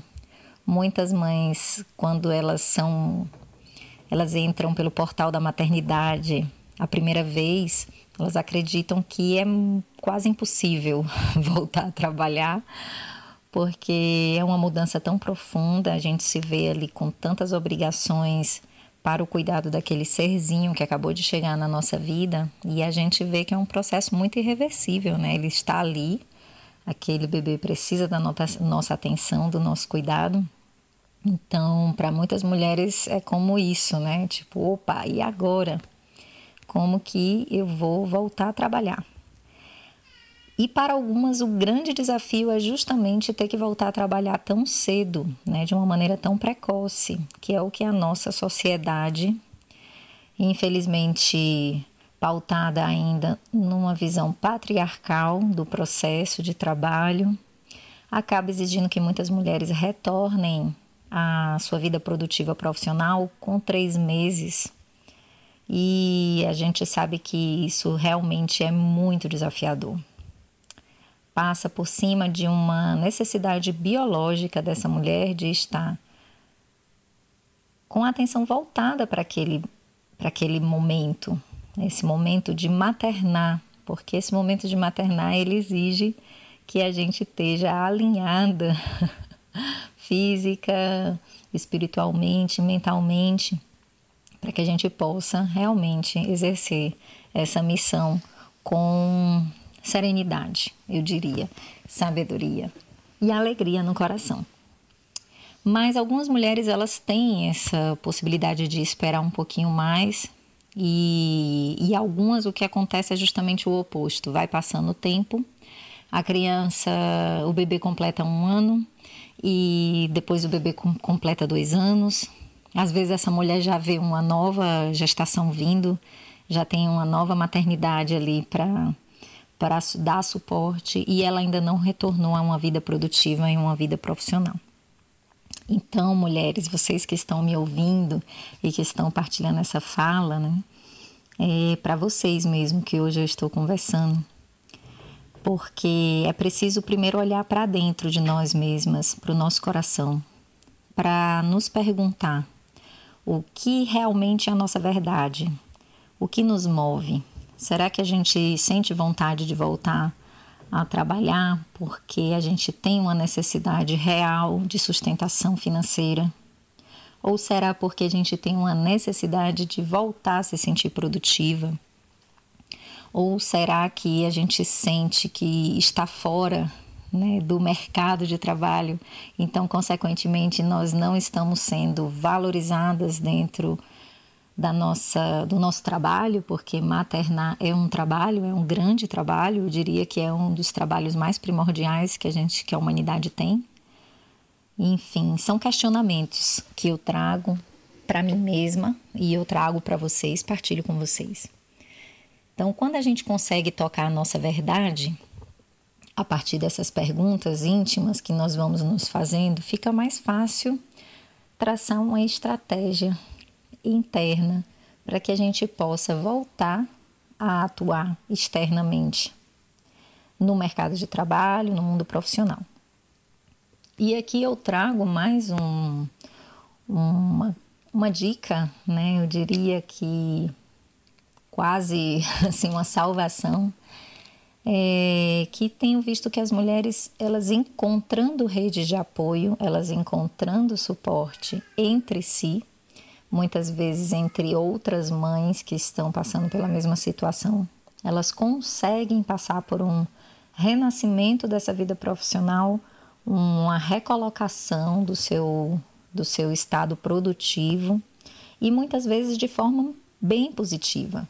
Então, é possível sim que a gente retorne à vida profissional Sendo mães, é possível que nós façamos isso sem prejudicar o desenvolvimento e o crescimento dos nossos filhos. É possível que isso seja lucrativo, mas é preciso realmente rever muitos padrões. porque dentro do sistema como a gente está vivendo, que a gente conhece, como as coisas acontecem comumente, não é essa a realidade para muitas de nós. Então é um convite para todas as mães que estão agora vivenciando esse momento, pensando né, nesse, nesse retorno a uma produção, a estar trabalhando e a estar gerando renda para si, para a família, para que isso seja feito de uma forma harmônica. E isso precisa pensar na família, isso precisa pensar nos seus filhos também. Então, como que a gente cria jornadas de trabalho que que possam respeitar os tempos maternos. É, se a gente esperar que o sistema venha e entregue isso para a gente, a gente vai ficar presa dentro de um de um grande de uma grande um grande sistema ali que não está olhando para nós nessa situação, né? não está olhando para as situações maternas do feminino. Então é preciso que nós mulheres, é preciso que nós, mães, possamos olhar além e usar muito da nossa capacidade empreendedora e criativa para fazer acontecer. Então a gente tem diversos casos de mulheres que acabaram criando coletivos, cooperativas, de trabalhos artesanais ou de produções artísticas, enfim, né? O trabalho, ele é aquilo que você desenvolve, mas é a forma como você consegue voltar a desenvolver isso ou se recriar dentro daquilo que você faz profissionalmente. Então, há luz no fim do túnel, mamães, é, por favor, acreditem, acreditem nos seus corações, nas escolhas que são feitas, a partir desse sentimento interno, da sua verdade interior, que tudo virá. É o que eu posso dizer e é o que eu posso desejar para todas as mulheres, para mim mesma, assim como para todas as mulheres que estão passando nessa situação. Eu agora, partilhando aqui com vocês, eu agora estou maternando meu segundo filho. Eu tenho uma filha de sete anos e um filho de um ano e quatro meses. Então eu estou exatamente nesse renascimento pela segunda vez e avaliando como que a gente volta a ser novamente uma pessoa produtiva, trabalhando externamente, mas sem perder o vínculo do que é mais importante na vida. E o que é mais importante na vida, gente, é ser feliz com a família que a gente construiu, com os filhos que nós recebemos, então eu deixo aqui esse recado, espero que ele chegue aos corações das mamães que estão aí refletindo sobre esse tema. Eu deixo um grande abraço para todo mundo da comunidade do Carrapato. Gratidão pelo convite e até a próxima. Gratidão, é, Trica, né? A gente agradece mais segunda vez que ela está participando aqui do nosso programa, né? Gratidão é, por sua colaboração aqui no nosso programa né, que falou sobre o renascimento da vida profissional da mulher após a maternidade, né? O, o, o Eric, a gente está é, estreando um momento, mais um momento aqui no nosso programa, né? É, sim, a gente vai começar agora a trazer uma agenda cultural. Que né? bacana. É, a partir Assim, a coisa surgiu agora, viu? a gente, a gente estava né? discutindo com o Samuel, disse, Samuel, eu tô, tem, tem uns amigos que postaram algumas, alguns eventos, algumas lives, algumas coisas que estão acontecendo, né? Até pela, pela é, sendo promovida Sim. através da Lei Aldir Blanc e hoje que a gente tem a oportunidade de também trazer né, essa, essa, essa informação. Com e certeza. aí, agora na rádio surgiu um momento Agenda Cultural e a gente vai estrear com um festival lá da Chapada Diamantina com uma, uma querida amiga, Carol Endy, e que a Drica também faz parte. E Samuel vai falar um pouquinho como será esse festival Ressoar. É isso aí, né? É, Será hoje, dia 29, né? A partir das 21 horas e 35 minutos. É, o festi Festival ressonar, né? Enar, enarmonia, enarmonia. Vou falar um pouco aqui da programação, né? Temos aqui são dois momentos com músicas meditativas diretamente das montanhas da Chapada. Olha aí que bacana, né? Às 17 horas, daqui a pouquinho, estreia uh, uma música, né, de composição. Aqui, o nome da música Rainhas do Mar, com as vozes é, de raízes no Sonora Festival de Compositores do Capão. Olha aí, muito bacana. É, e às 21h35 é, dá início a Enarmonia, né? Enarmonia, é, que é uma consagração sonora no Ressonar Festival, com a participação mais que especial da dança ritual de Drica Duarte, né? A Drica Duarte que esteve com a gente agora, né? E a Patrícia Ferraz. É, não perca. Uh, temos, YouTube. É pelo YouTube, né? Vamos ver aqui o YouTube. Hum. Se quiser é, conferir, tem, é tem, é tem um canal aqui. Tem, tem, isso. Festival. Isso, isso. E pelo, Instagram. e pelo Instagram. São dois canais que você pode é, estar uh, acompanhando nesse festival muito bacana. É, pelo Instagram, arroba Ressonar Festival, ou então pelo YouTube é, também você também. procura o Ressonar Festival, não é isso? Tá aí nossa primeira agenda, agenda, agenda cultural. cultural. Daqui a pouco temos mais aqui Mas no Temos mais agenda cultural. Dando continuidade aqui, vamos falar com a Elizabeth de Souza, né, que é enfermeira obstetra e enfermeira do Banco de Leite Humano lá da cidade de Blumenau, Santa Catarina. Né? Vamos ter a participação da Elizabeth e o tema da fala da Elizabeth amamentar e trabalhar. É possível? É, o, que, o que pode ajudar? O que pode prejudicar? Então, quem vai é, responder essas perguntas, Elizabeth, aqui no nosso programa. Muito boa tarde, é, seja bem-vinda. Olá, Samuel. Olá, Érica. Sou Elizabeth, de Blumenau, Santa Catarina, e estou no programa Minuto Mais Saúde da Rádio Literária Carrapato. Eu sou enfermeira obstetra, trabalho há muitos anos ajudando as mulheres a amamentar. No Brasil, nós temos políticas públicas né, que, que apoiam a mulher na amamentação, e uma delas é a licença maternidade. A licença não é só para as mulheres que amamentam, não, é para toda mulher que tem bebê mas ela ajuda muito deixando mãe e bebê juntos, que para o bebê mamar precisa estar perto da mãe. E uma, um momento que a gente percebe que acontece um desmame muito grande é na volta ao trabalho. Nós recomendamos que o bebê mame, é tão bom, tão boa a amamentação, faz tão bem para o bebê e para a mãe, que nós recomendamos dois anos de aleitamento materno. Até os seis meses, recomendamos só o leite da mãe. E depois começa a comida da família: arroz, feijão, fruta, verduras, legumes, né? Tudo que a, ovos, tudo que a família consome. Mas o leite continua sendo da mãe, que é muito melhor né, do que o leite da concorrência. Tanto de lata como de caixinha, né, como in natura, o leite da mãe é o melhor, é campeão. Então, quando a mãe volta ao trabalho, como, como que ela vai amamentar? Se ela se nós recomendamos que ela só amamente o bebê até os seis meses e aos quatro meses tem que voltar ao trabalho, como que ela pode fazer? Bem, gente, o nosso leite é leite, é um alimento e ele pode ser extraído né, com bomba ou, ou com as mãos e ser armazenado congelado. Nosso leite pode ser congelado e pode ficar até um mês congelado para um bebê que vai voltar ao trabalho.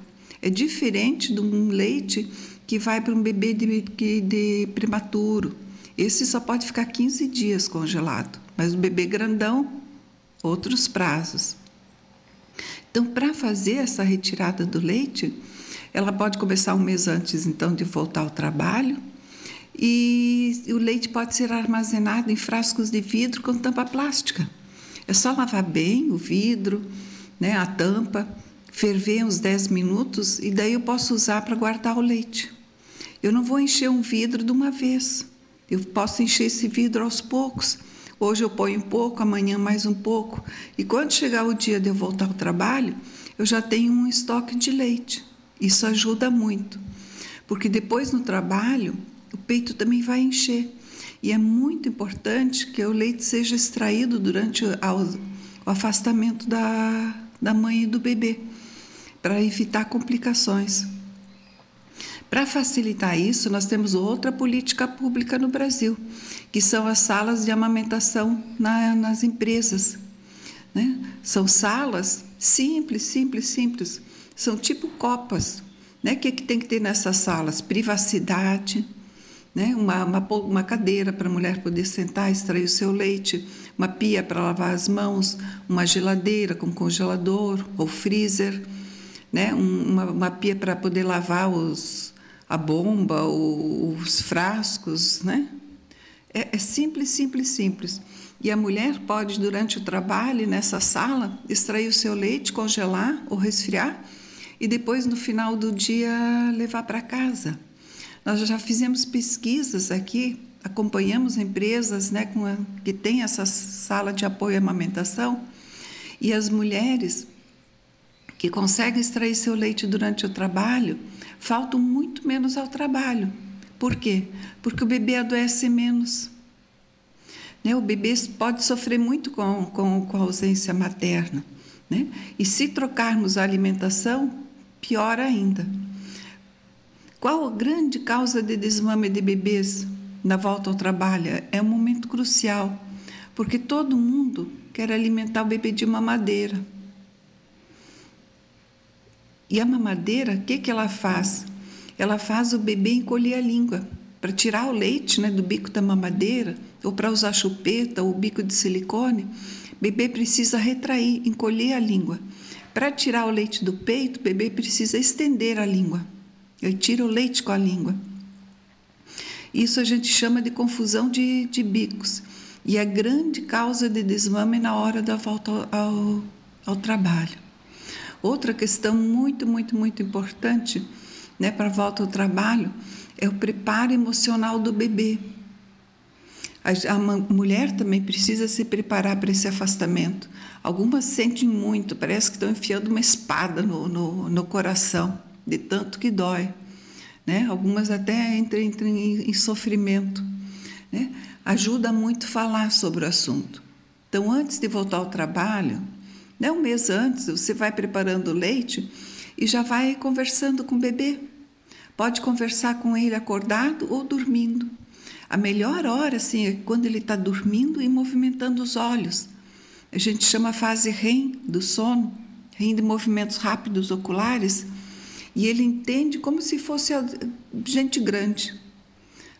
Né? Você chega perto do ouvido, diz que ama ele muito, chama ele pelo nome e diz o que vai acontecer, que você vai voltar ao trabalho, que você vai ficar tantas horas fora, quem vai cuidar dele, que você vai sentir muita saudade, mas que todo dia vai voltar para casa, né, que ama ele muito. Isso é muito importante. Não importa se o bebê for cuidado pela avó, pelo pai, né, ou se for por uma, por uma creche. O preparo precisa ser o mesmo. E quando se voltar no fim do dia do trabalho ou da noite, tem muitas mulheres que trabalham à noite, por exemplo, as, quem trabalha em hospitais, né? Quando você chegar em casa, conta para ele o que você fez, o que você viu, o que você sentiu. Isso vai ajudá-lo muito a entender o que ele sentiu. E é tão interessante que quando o bebê né, em casa quer comer, a mãe lá no trabalho ou no supermercado, onde ela estiver, sente um formigamento nas mamas e as mamas começam a afastar.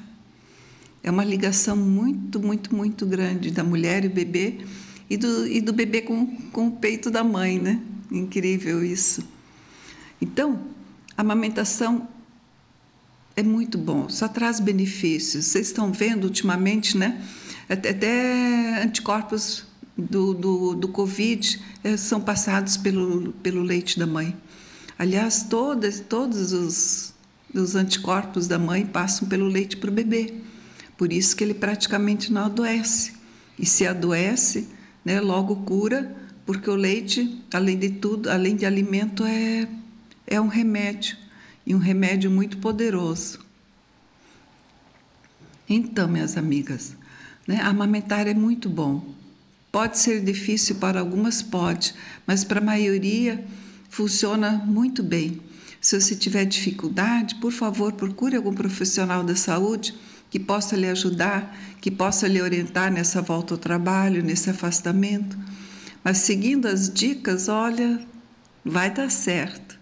A saudade é imensa, mas o reencontro é sempre extremamente prazeroso. Né? Apertar um bebê nos braços né? é, um, é uma dádiva, é um amor sem limites, né? um amor infinito. Um abraço a todos, muito leite para todos os bebês. Leite de mãe. Beijos. Tá aí, né? A Elizabeth de Souza, ela falou sobre o tema da fala dela, amamentar e trabalhar. Isso é possível, né? O que pode ajudar e o que pode prejudicar, né? Tivemos aí a linda fala da Elizabeth de Souza. Uh, a gente agradece mais a sua participação aqui no nosso programa. Dando continuidade, uh, vamos ter a fala da Juliana Medeiros, ela que é assistente social, mestranda em serviços sociais e direitos sociais. Também é militante uh, das Amélias Mulheres do Projeto Popular, né, do Projeto Popular lá em Mossoró, no Rio Grande do Norte. E o tema da Juliana Medeiros, Movimentos Sociais na Construção de Políticas Públicas a experiência do consultório, consultório familiar. Então vamos ouvir a fala da Júlia. Seja muito bem-vinda aqui. Muito boa tarde, Júlia. Alô Samuel, alô Érica, boa tarde. Eu estou no Minuto Mais Saúde, na Rádio Literária Carrapato, e vou falar um pouco sobre os movimentos sociais na construção de políticas públicas, partindo da experiência do consultório familiar aqui em Mossoró. Eu me chamo Juliana Medeiros, sou assistente social, sou militante do Movimento de Mulheres Amélias, Mulheres do Projeto Popular, que é um movimento aqui do Rio Grande do Norte. Estamos nos organizando aqui em Mossoró e estivemos na construção do consultório familiar desde a primeira reunião ampliada no ano passado, junto com outros movimentos, coletivos e organizações da cidade. Então, estivemos juntos com entidades representativas de estudantes, com núcleos de ensino, pesquisa e extensão, com centro de referência em direitos humanos, com outros coletivos feministas da cidade, com ambulatório LGBT, enfim, vários coletivos, serviços, é, né, que estiveram dialogando para estar tá construindo esse serviço consultório familiar, que é um serviço que já tem sido pensado há muito tempo, mas que foi inaugurado ano passado, durante a pandemia, e é um serviço de ambulatório integrado, funciona na, na maternidade Almeida Castro, aqui em Mossoró. É um projeto Maternidade Escola, que tenta trabalhar a partir de pesquisa, de uma concepção ampliada de pesquisa. Os pesquisadores não são apenas pessoas da universidade, mas também a população, né, de formação funcionando também como um centro formador e de intervenção, intervindo na realidade não só das demandas que se apresentam ao serviço, mas das demandas coletivas, que são percebidas em espaços construídos coletivamente.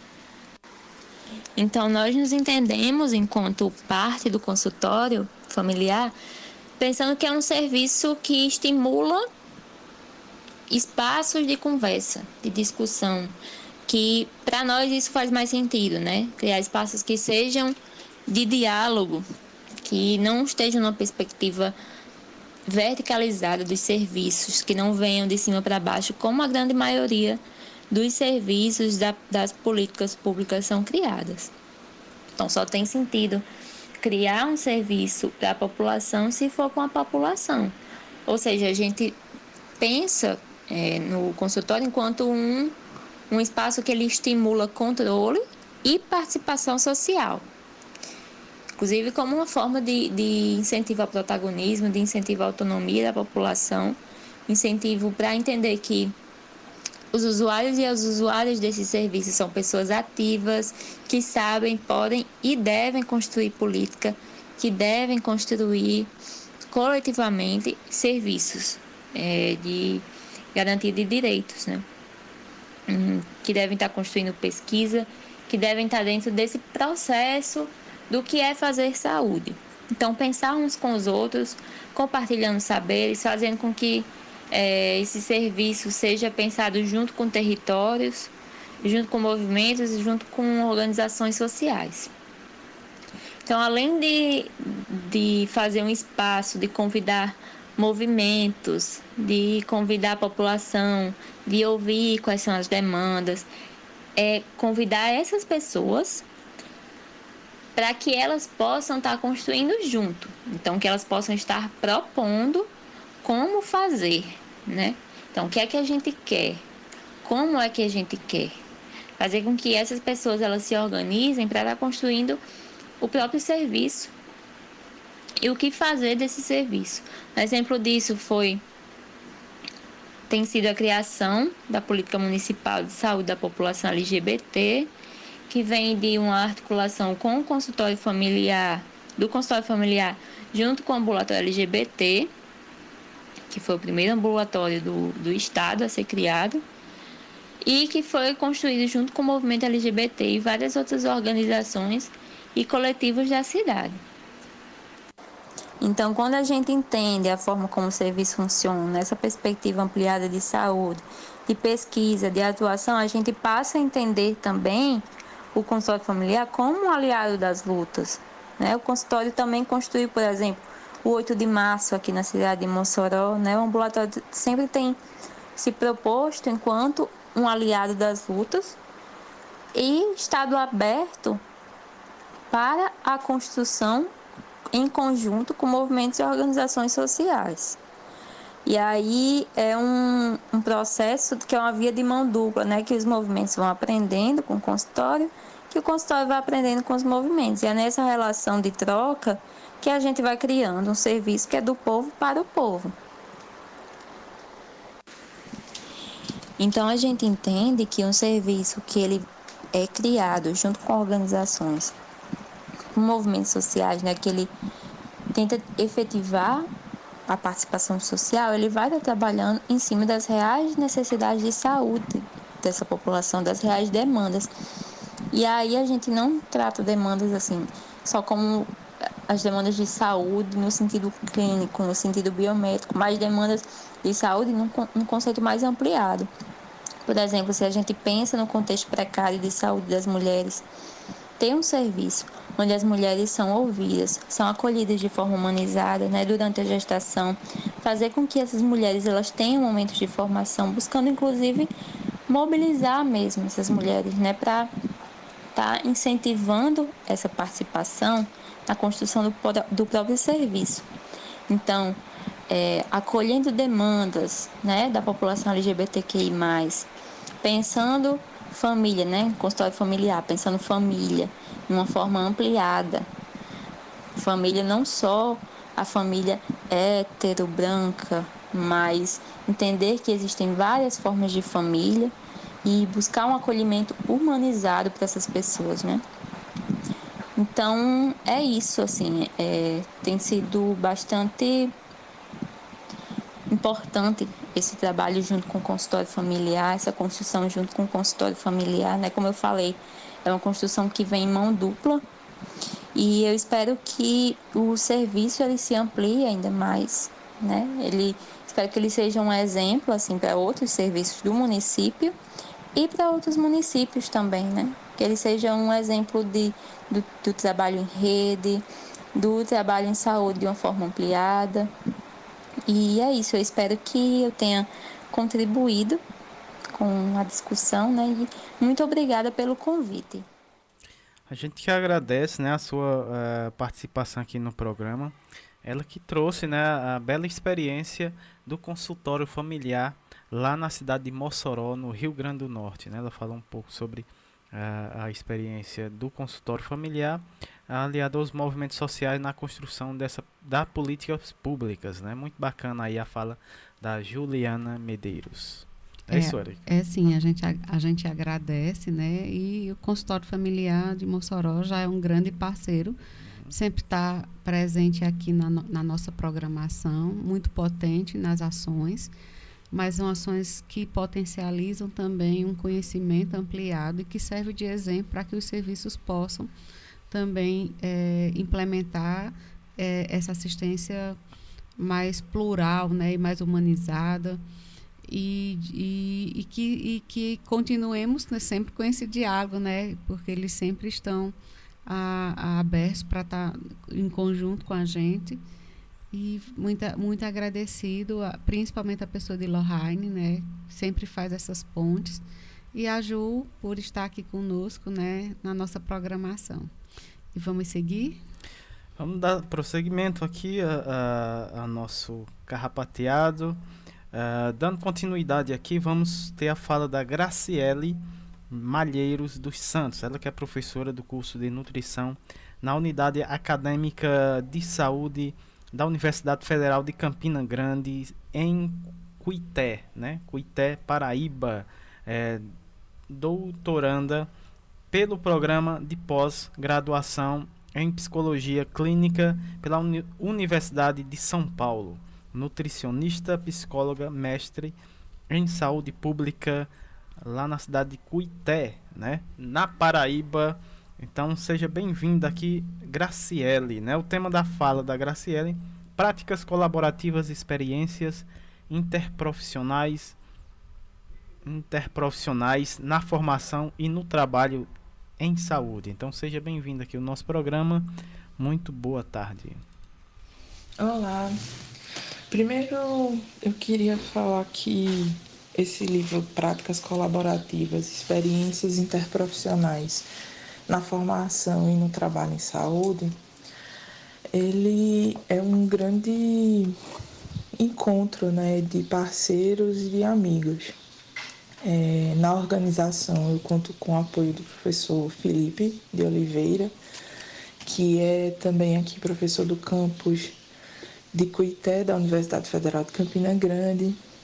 É, o livro reúne experiências de projetos que aconteceram em campos universitários públicos aqui da Paraíba, né, envolvendo o projeto PET Saúde, que é o Programa de Educação pelo Trabalho para a Saúde, que aconteceu não só aqui, mas em outros 120 municípios é, do Brasil entre 2019 e 2021. É, o prefácio dele, ele conta com um um professor que me deu aula na graduação, um grande amigo, também participante do projeto Pé de Saúde, o professor Roberto Teixeira. E é, trabalhadores, estudantes, são mais de 130 autores, né? reunidos em 17 capítulos, que está disponível online esse livro né, no site do Pet Saúde. É, e a gente está muito feliz nesse momento, de, depois de dois anos de experiências reunidas, muitas reflexões né, entre os serviços de saúde, serviços de educação, é, experiências em CAPS, né, Centro de Atenção Psicossocial, de Saúde Mental serviços que trabalharam com práticas integrativas, com as secretarias de saúde, né? E a gente pôde reunir é, alunos de uma forma que diferentes, em diferentes momentos dos cursos, diferentes formações, né, alunos da farmácia, da nutrição, da medicina, da enfermagem, da biologia, né? É, a gente conseguiu ou pelo menos tentou, né, nesses 17 capítulos, refletir sobre essa relação da formação acontecendo de maneira mais vívida né, dentro dos serviços, em que a gente colabora não só com o serviço, mas se preocupa com a forma com que a gente está se relacionando com cada uma das profissões, né?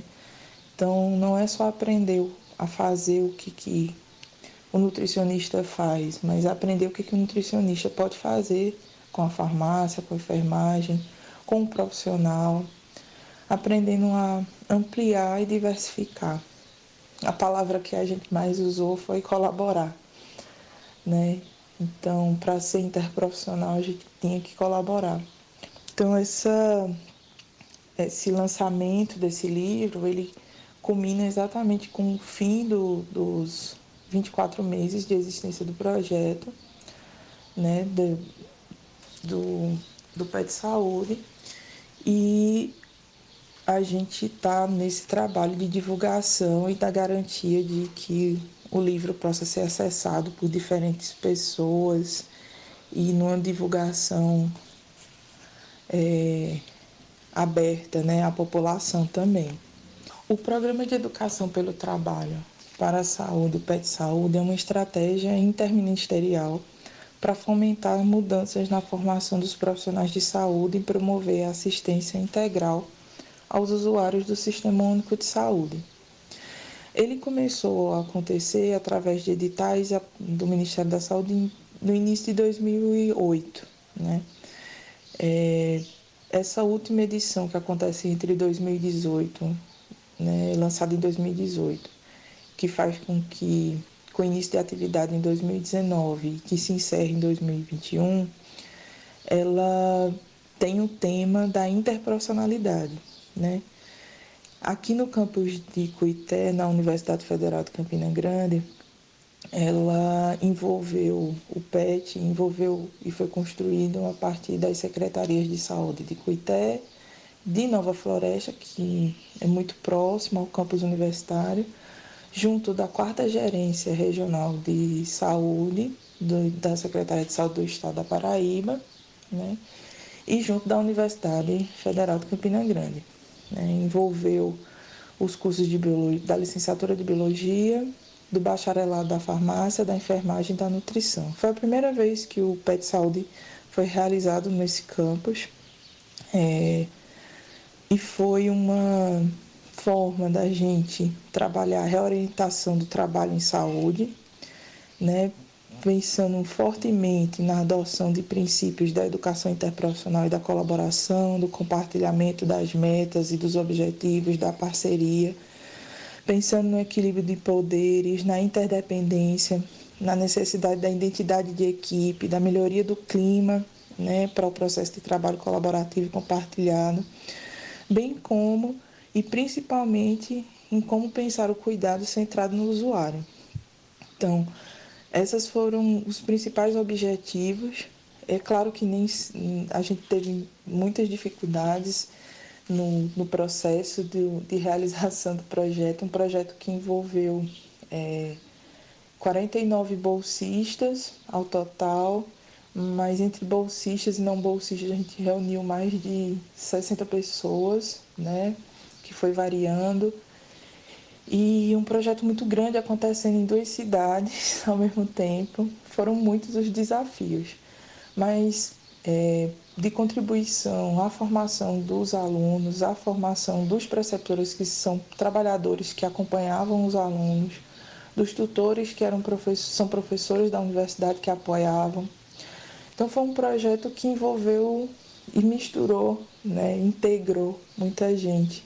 E isso mostrou para a gente como na graduação, como dentro dos serviços, a gente pode realmente trabalhar de uma forma que modifica né, esse engessamento muitas vezes das caixinhas de cada profissão. Isso acho que é de uma benefício enorme. É claro que a gente gostaria que todo mundo pudesse passar pela mesma experiência, né? Quem está no projeto é que acaba tendo mais oportunidades como essa. Essa eu acho que é uma reflexão comum a todos os projetos, né?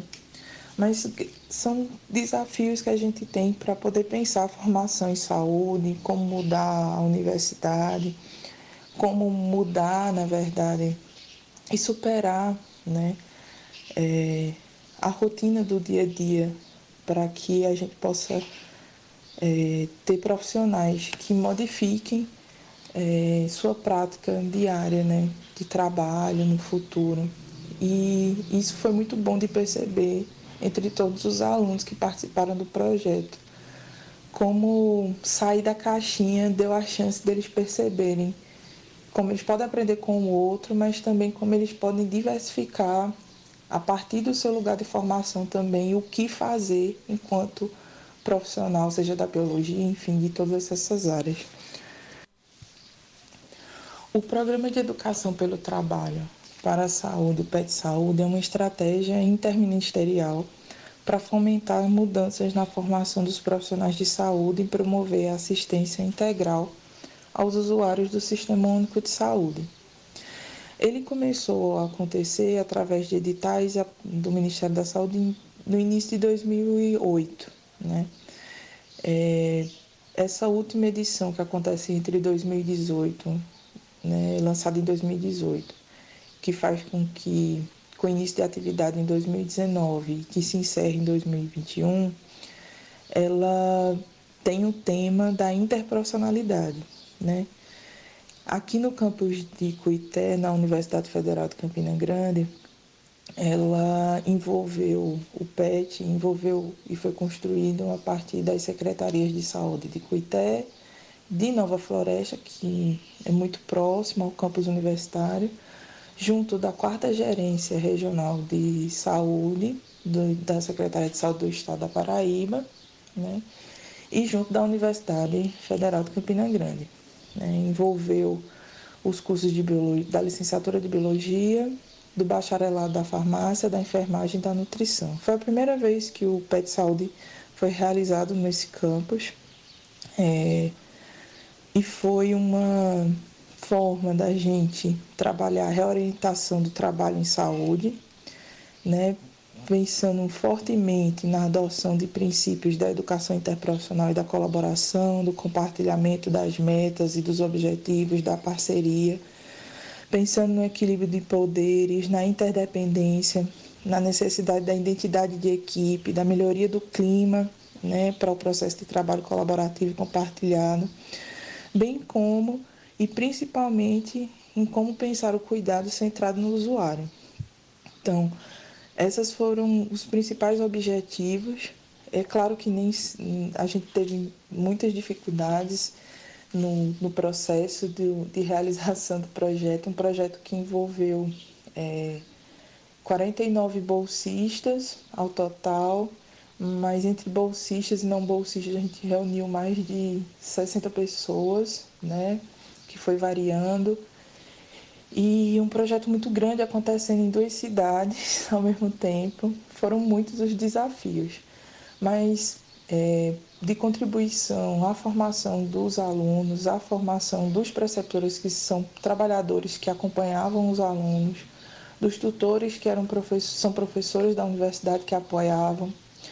Então foi um projeto que envolveu e misturou, né, integrou muita gente.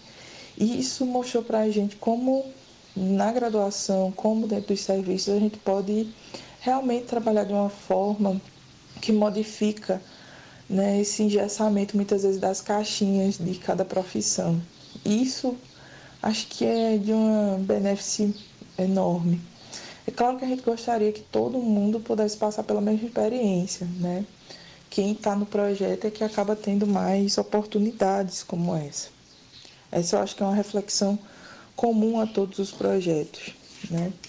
Mas são desafios que a gente tem para poder pensar a formação em saúde, como mudar a universidade, como mudar, na verdade, e superar né, é, a rotina do dia a dia para que a gente possa é, ter profissionais que modifiquem é, sua prática diária né, de trabalho no futuro.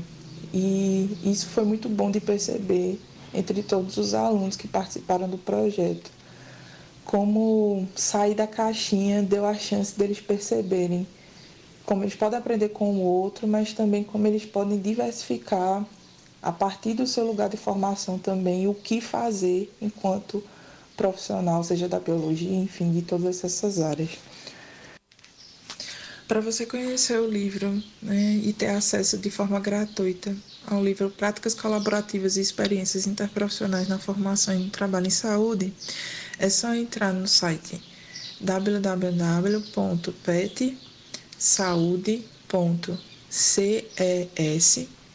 www.pet.saude.ces.ufcg.edu.br.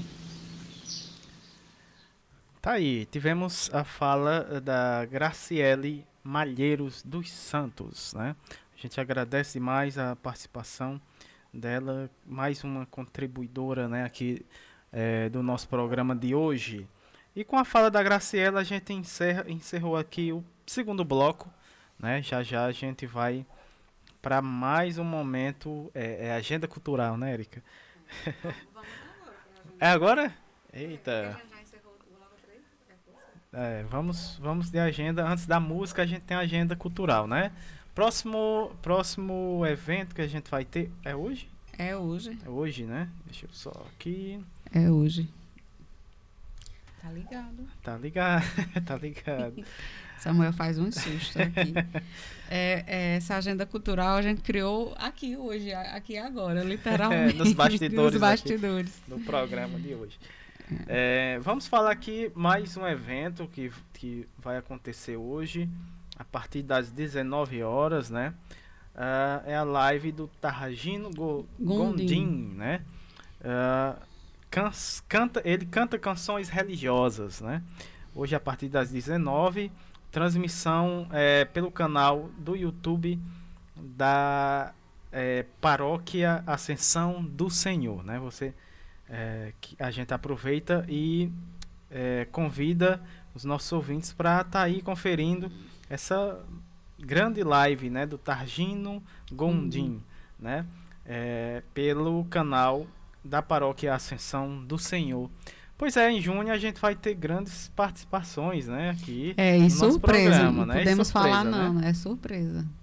Grande, o, o Tarragino Gondim é grande sanfoneiro, né? E cantou. Uh, e cantou, é. é Todo ano ele tá no, no forró do, do Gonzagão lá na, na vila, acho que é a Vila Araripa, uma coisa sim, assim, né? Sim. Você queira conferir é só também, né, é, toda a agenda desse artista, é só conferir as suas redes sociais, o, é, o canal do YouTube, o canal do YouTube do Targino e também é o Instagram, né, o perfil do Instagram é só você conferir lá no arroba Targino Gondim Oficial, né? Você vai... Também tem... É, é, tá falando mais sobre essa, essa, essa live, né? De hoje. A partir das 19 horas tá feito o convite, né? 19 horas vamos ter aí a live do Targino Gondim a partir das 19, né? Pelo canal uh, do YouTube da Paróquia Ascensão do Senhor. Essa foi a... Nossa agenda cultural estreando no programa de hoje. É, sim. E assim, pessoal, a gente também quer ouvir de vocês, né, sugestões, sugestões musicais, né? A gente a gente cria, às vezes os programas são criados meio aqui ao, na, vivo. ao, vivo. na hora, né? O bastidor do bastidor. É. E a gente pode também, né, Samuel, depois rever. Tem outros eventos também em junho, né? Tudo de forma virtual, né? A gente Isso. pode pensar é, numa programação. Aí eu desafio com o Samuel. Eu só eu só estou produzindo o, o, Minuto Mais Saúde, mas ele articula com os meninos, né? A gente pode pensar, né, de retomar nesse período de junho, pelo menos assim próximo do, do, do São João, alguns programas que já aconteciam aqui na rádio, né, de, de, de divulgação das músicas, as isso, músicas nordestinas isso, tradicionais, né, do forró. A gente pode pensar, Samuel pode pensar com os meninos para a gente ver como é que pode ser feito isso, né? Mas lembrando mais uma vez que São João esse ano novamente não podemos é, nos aglomerar, nem podemos ter fogueira. Ah, Érica, fogueira. Minha gente, é a produção da fumaça, né? E que se sua casa não tem um paciente, pode ter numa casa vizinha, numa casa próxima. Então, assim, a gente já está se sensibilizando a comunidade para a importância disso. Eu sei que não é fácil, é, todo mundo que é aqui da comunidade, né, do Nordeste como um todo, A gente viver sem um, sem um São João não é fácil não, né? Mas a gente precisa sobreviver, que é mais importante ainda, né? E vamos, vamos pensar, esperar, esperança, né, né, de esperar que isso possa estar passando para quem sabe o próximo ano a gente já possa estar retomando. Verdade. É, é, eu, é, o pessoal dizendo, e aí, o que é que você acha? Assim, gente, eu não estou mais achando nada, eu estou vivendo e fazendo o trabalho, né? E porque assim está numa situação que nós não temos como mensurar algumas coisas. A gente es- escuta o que a ciência diz, que as perspectivas de, de, de aumento de caso para os próximo, o próximo mês ainda está assim alta. É, e vocês estão acompanhando os dados, né? Samuel trouxe um, um número que já está bem significativo, 190 óbitos, foi Samuel? Cento- 190 óbitos. né? Então, assim, da semana passada para cá já teve um salto, né? Então, a gente, a gente no início, a gente trazia aquela, alguns dados, assim, um, dado mais epidemiológico, curvas e não sei o quê. Mas a gente agora está trazendo números, é, mas está trazendo as informações, né? Num, num contexto de que a gente precisa continuar todas as medidas de segurança, né? E, e não aglomerar, nem de forma entre familiares, nem as formas que a gente sabe que tem as festas clandestinas, né, Samuel?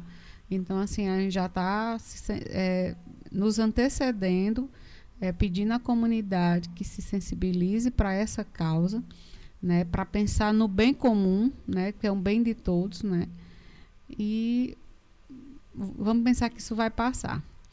Vamos agora dar continuidade. Vamos dar continuidade aqui ao nosso programa e vamos de música.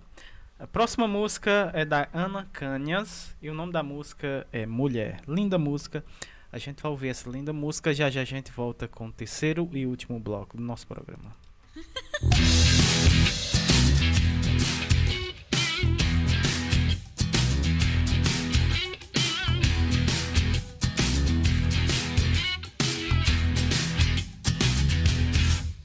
Nasci, sou assim e vou até o fim. Sou preta, sou branca, sagrada,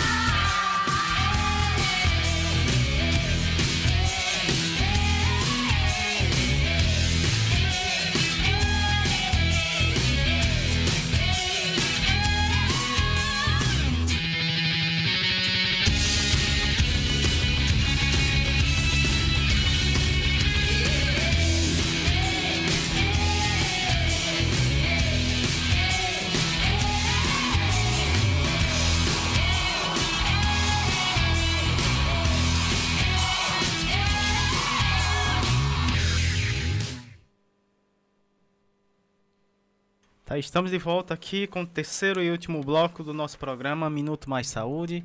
Programa, programa muito bacana hoje, muito especial, né? O último programa do, do mês de maio, com a temática Maternidade, o mundo do trabalho, os impactos na saúde da mulher. Tivemos grandes programas aqui, né, nesse mês, nessa, trazendo essa temática, não é isso, Érica? Muito bacana. É sim, pessoal. Então, assim, quando a gente encerra um programa né, com uma temática, a gente deseja né, que, que a, a, as vozes, né, com, as, com a partir das nossas, das nossas, das nossas, dos nossos colaboradores, é, possam ter trazido informações, né, é, reflexões, principalmente reflexões, né, Principalmente. porque a gente trouxe várias, várias falas, né, é, é, uma das falas mais que especial, particularmente para mim, foi a fala de Dona Zefa da Guia, né, lá de Sergipe, uma fala muito linda, amorosa, né, que traz grandes ensinamentos, né, e, e, e muitos e outros colegas, colaboradores que também passaram por aqui, mas o que, o que a gente espera que, que, que possa ficar é, é mais conhecimento, é mais troca, né, é mais empatia, mas é esse desejo da gente continuar seguindo, né, mesmo nesse sentido, da, mesmo convivendo com essa pandemia, mas que a gente possa estar juntos, né? Eu acho que o sentido da comunidade é esse. E no mês que vem, semana que vem, já vamos começar com a nova temática. Mas vamos ouvir agora, né, Luciana Bessa.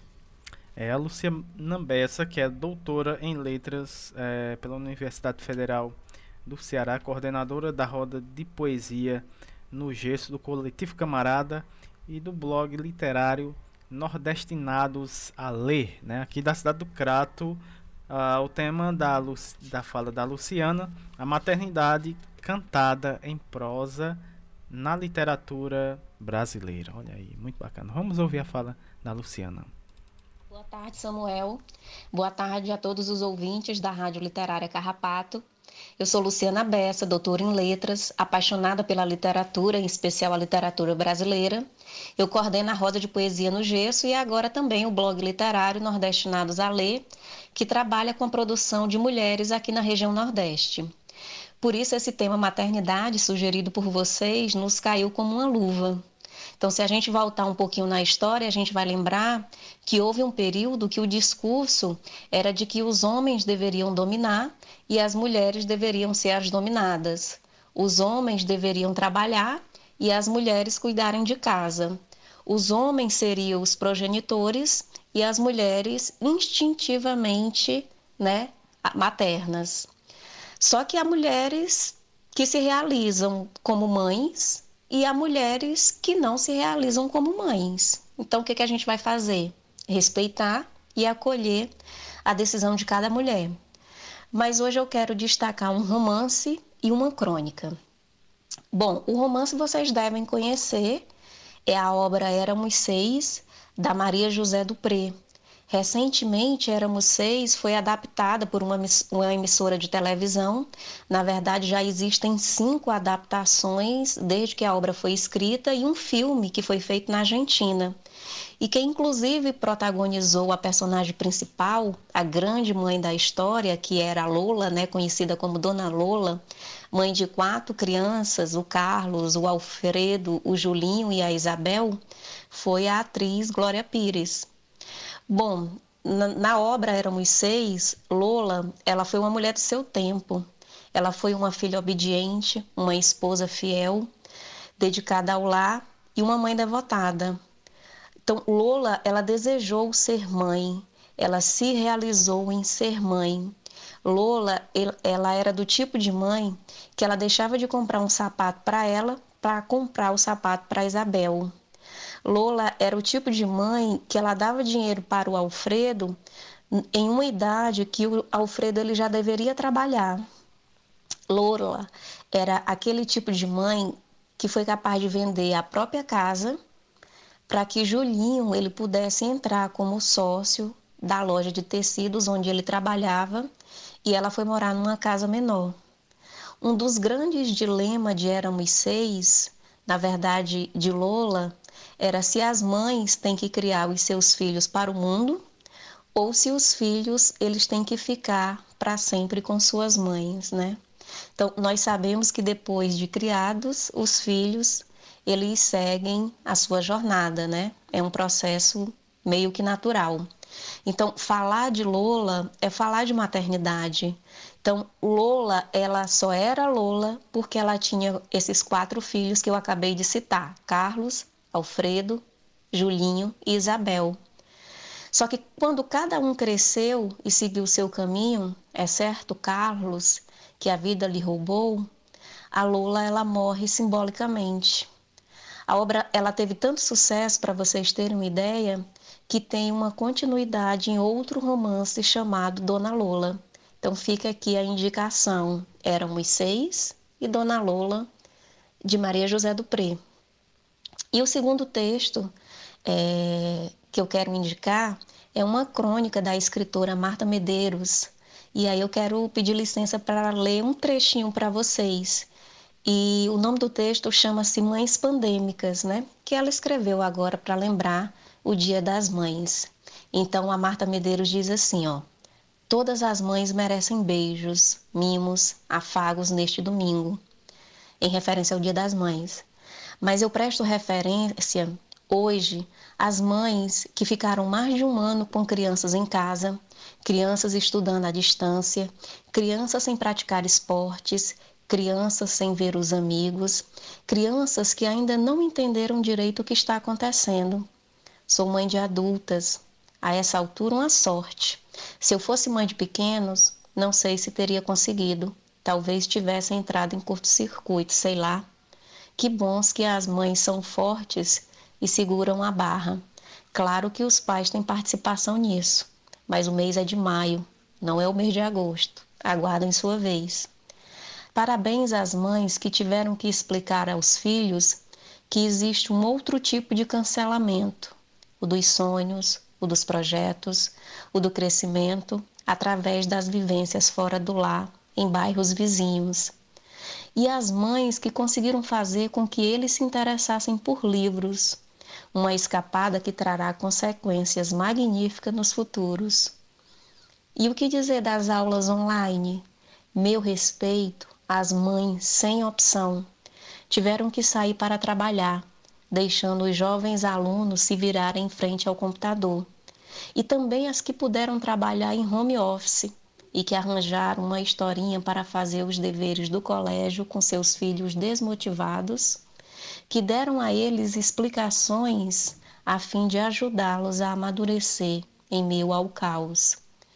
Parabéns a todas as mães que eu conheço e aquelas também que eu não conheço em especial, parabéns às mães escritoras, como Carolina de Jesus, teve três filhos, Cecília Meirelles, que também teve três filhos, Cora Coralina, que teve seis filhos, Clarice Lispector, dois, Lígia Fagundes Teles, um, e as escritoras também que optaram em não ser mãe, como Hilda Hilst, Nélida Pion e Ana Cristina César.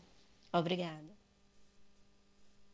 Tá aí, né? Encerrando aqui a nossa programação de hoje, o nosso programa de hoje, com a bela fala da Luciana Bessa, né? Ela que falou sobre a maternidade cantada em prosa na literatura brasileira, né? E a gente agradece demais a todos, né, que esteve com a gente até até agora, né, no programa de hoje, programa de duas horas e meia, mas muito bom, muito é, gratificante, né? É, esse nosso papo de hoje, essa nossa prosa de hoje, esse nosso encontro de todas as tardes de sábado, não é, é isso, Erika? É sim, é as, as conversas conversos, é, né? Então, assim, exatamente. assim, a gente agradece a, a, audiência de todos, né?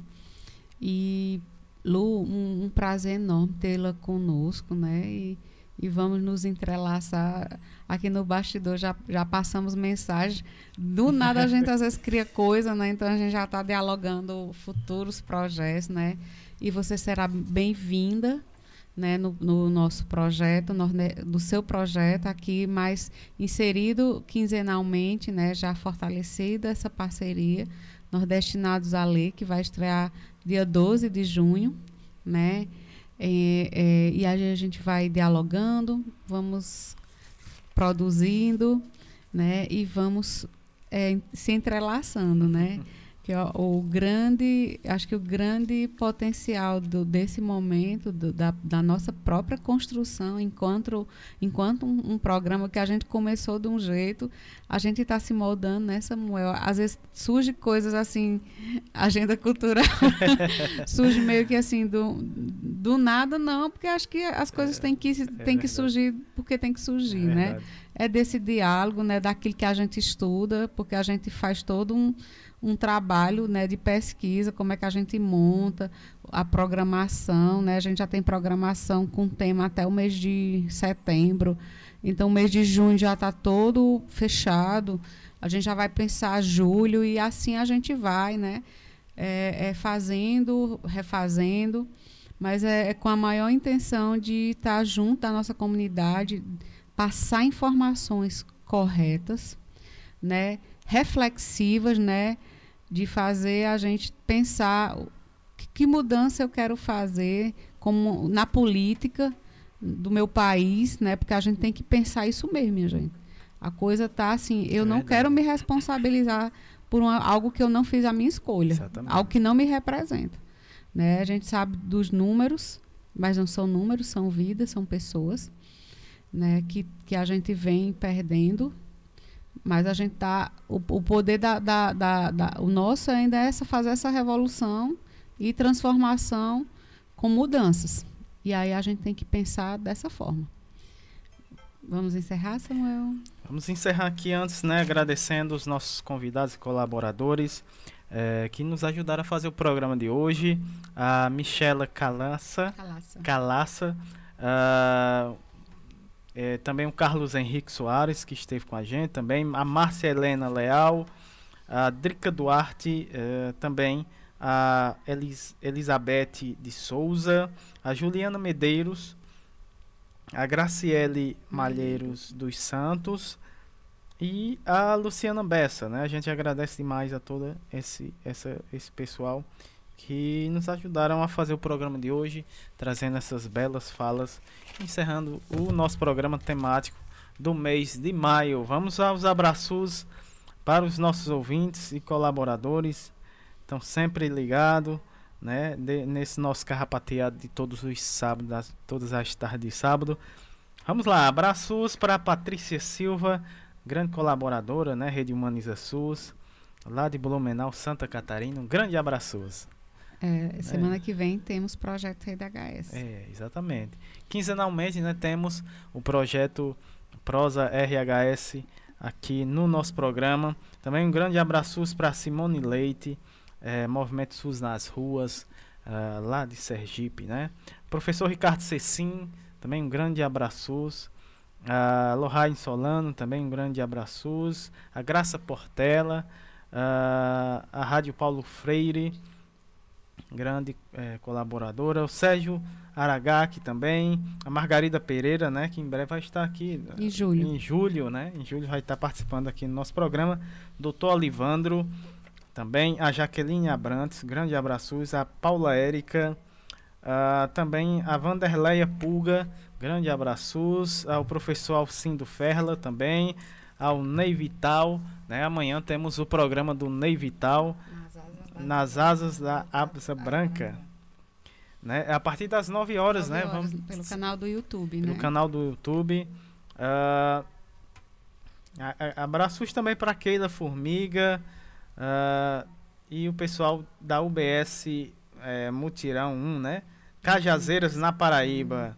As ACS, né? os ACS, a Sandra Honório, a Edinalda, né? A Kátia, a Gisélia, o Cícero e o Gledson. Também a enfermeira Daiane, a técnica de enfermagem, a dona do Carmo, e a auxiliar de serviços gerais, a dona Gorete e a Leia, né? Um grande abraço aqui a cordelista, é? Andréia, né? É. Isso, um grande abraço para cordelista Andréia lá em Mossoró. Grande abraço para todos. A gente agradece demais, né, por estarem junto aqui nesse encontro maravilhoso. E até o próximo sábado com mais é, Minuto Mais Saúde. Próximo sábado já está, estaremos em junho, né? Mês uh, festivo. E também com a programação, estaremos com a programação, programação toda especial no mês de junho. Um grande abraço para todos e até o próximo sábado.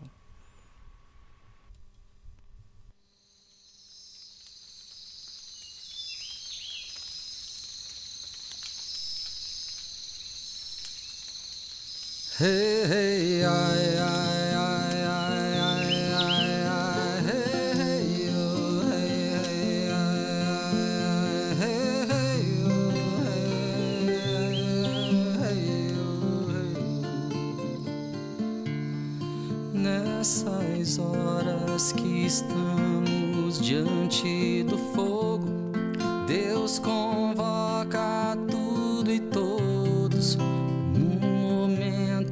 de oração para rezar e agradecer o dom da vida, nossa Santa Mãe querida, para sempre Pachamama. Los abuelos entoaram os seus cantos, os seus sonhos nos antigos rituais. Ensinaram os mistérios dos tambores, o fogo dos rezadores. Salve os nossos ancestrais.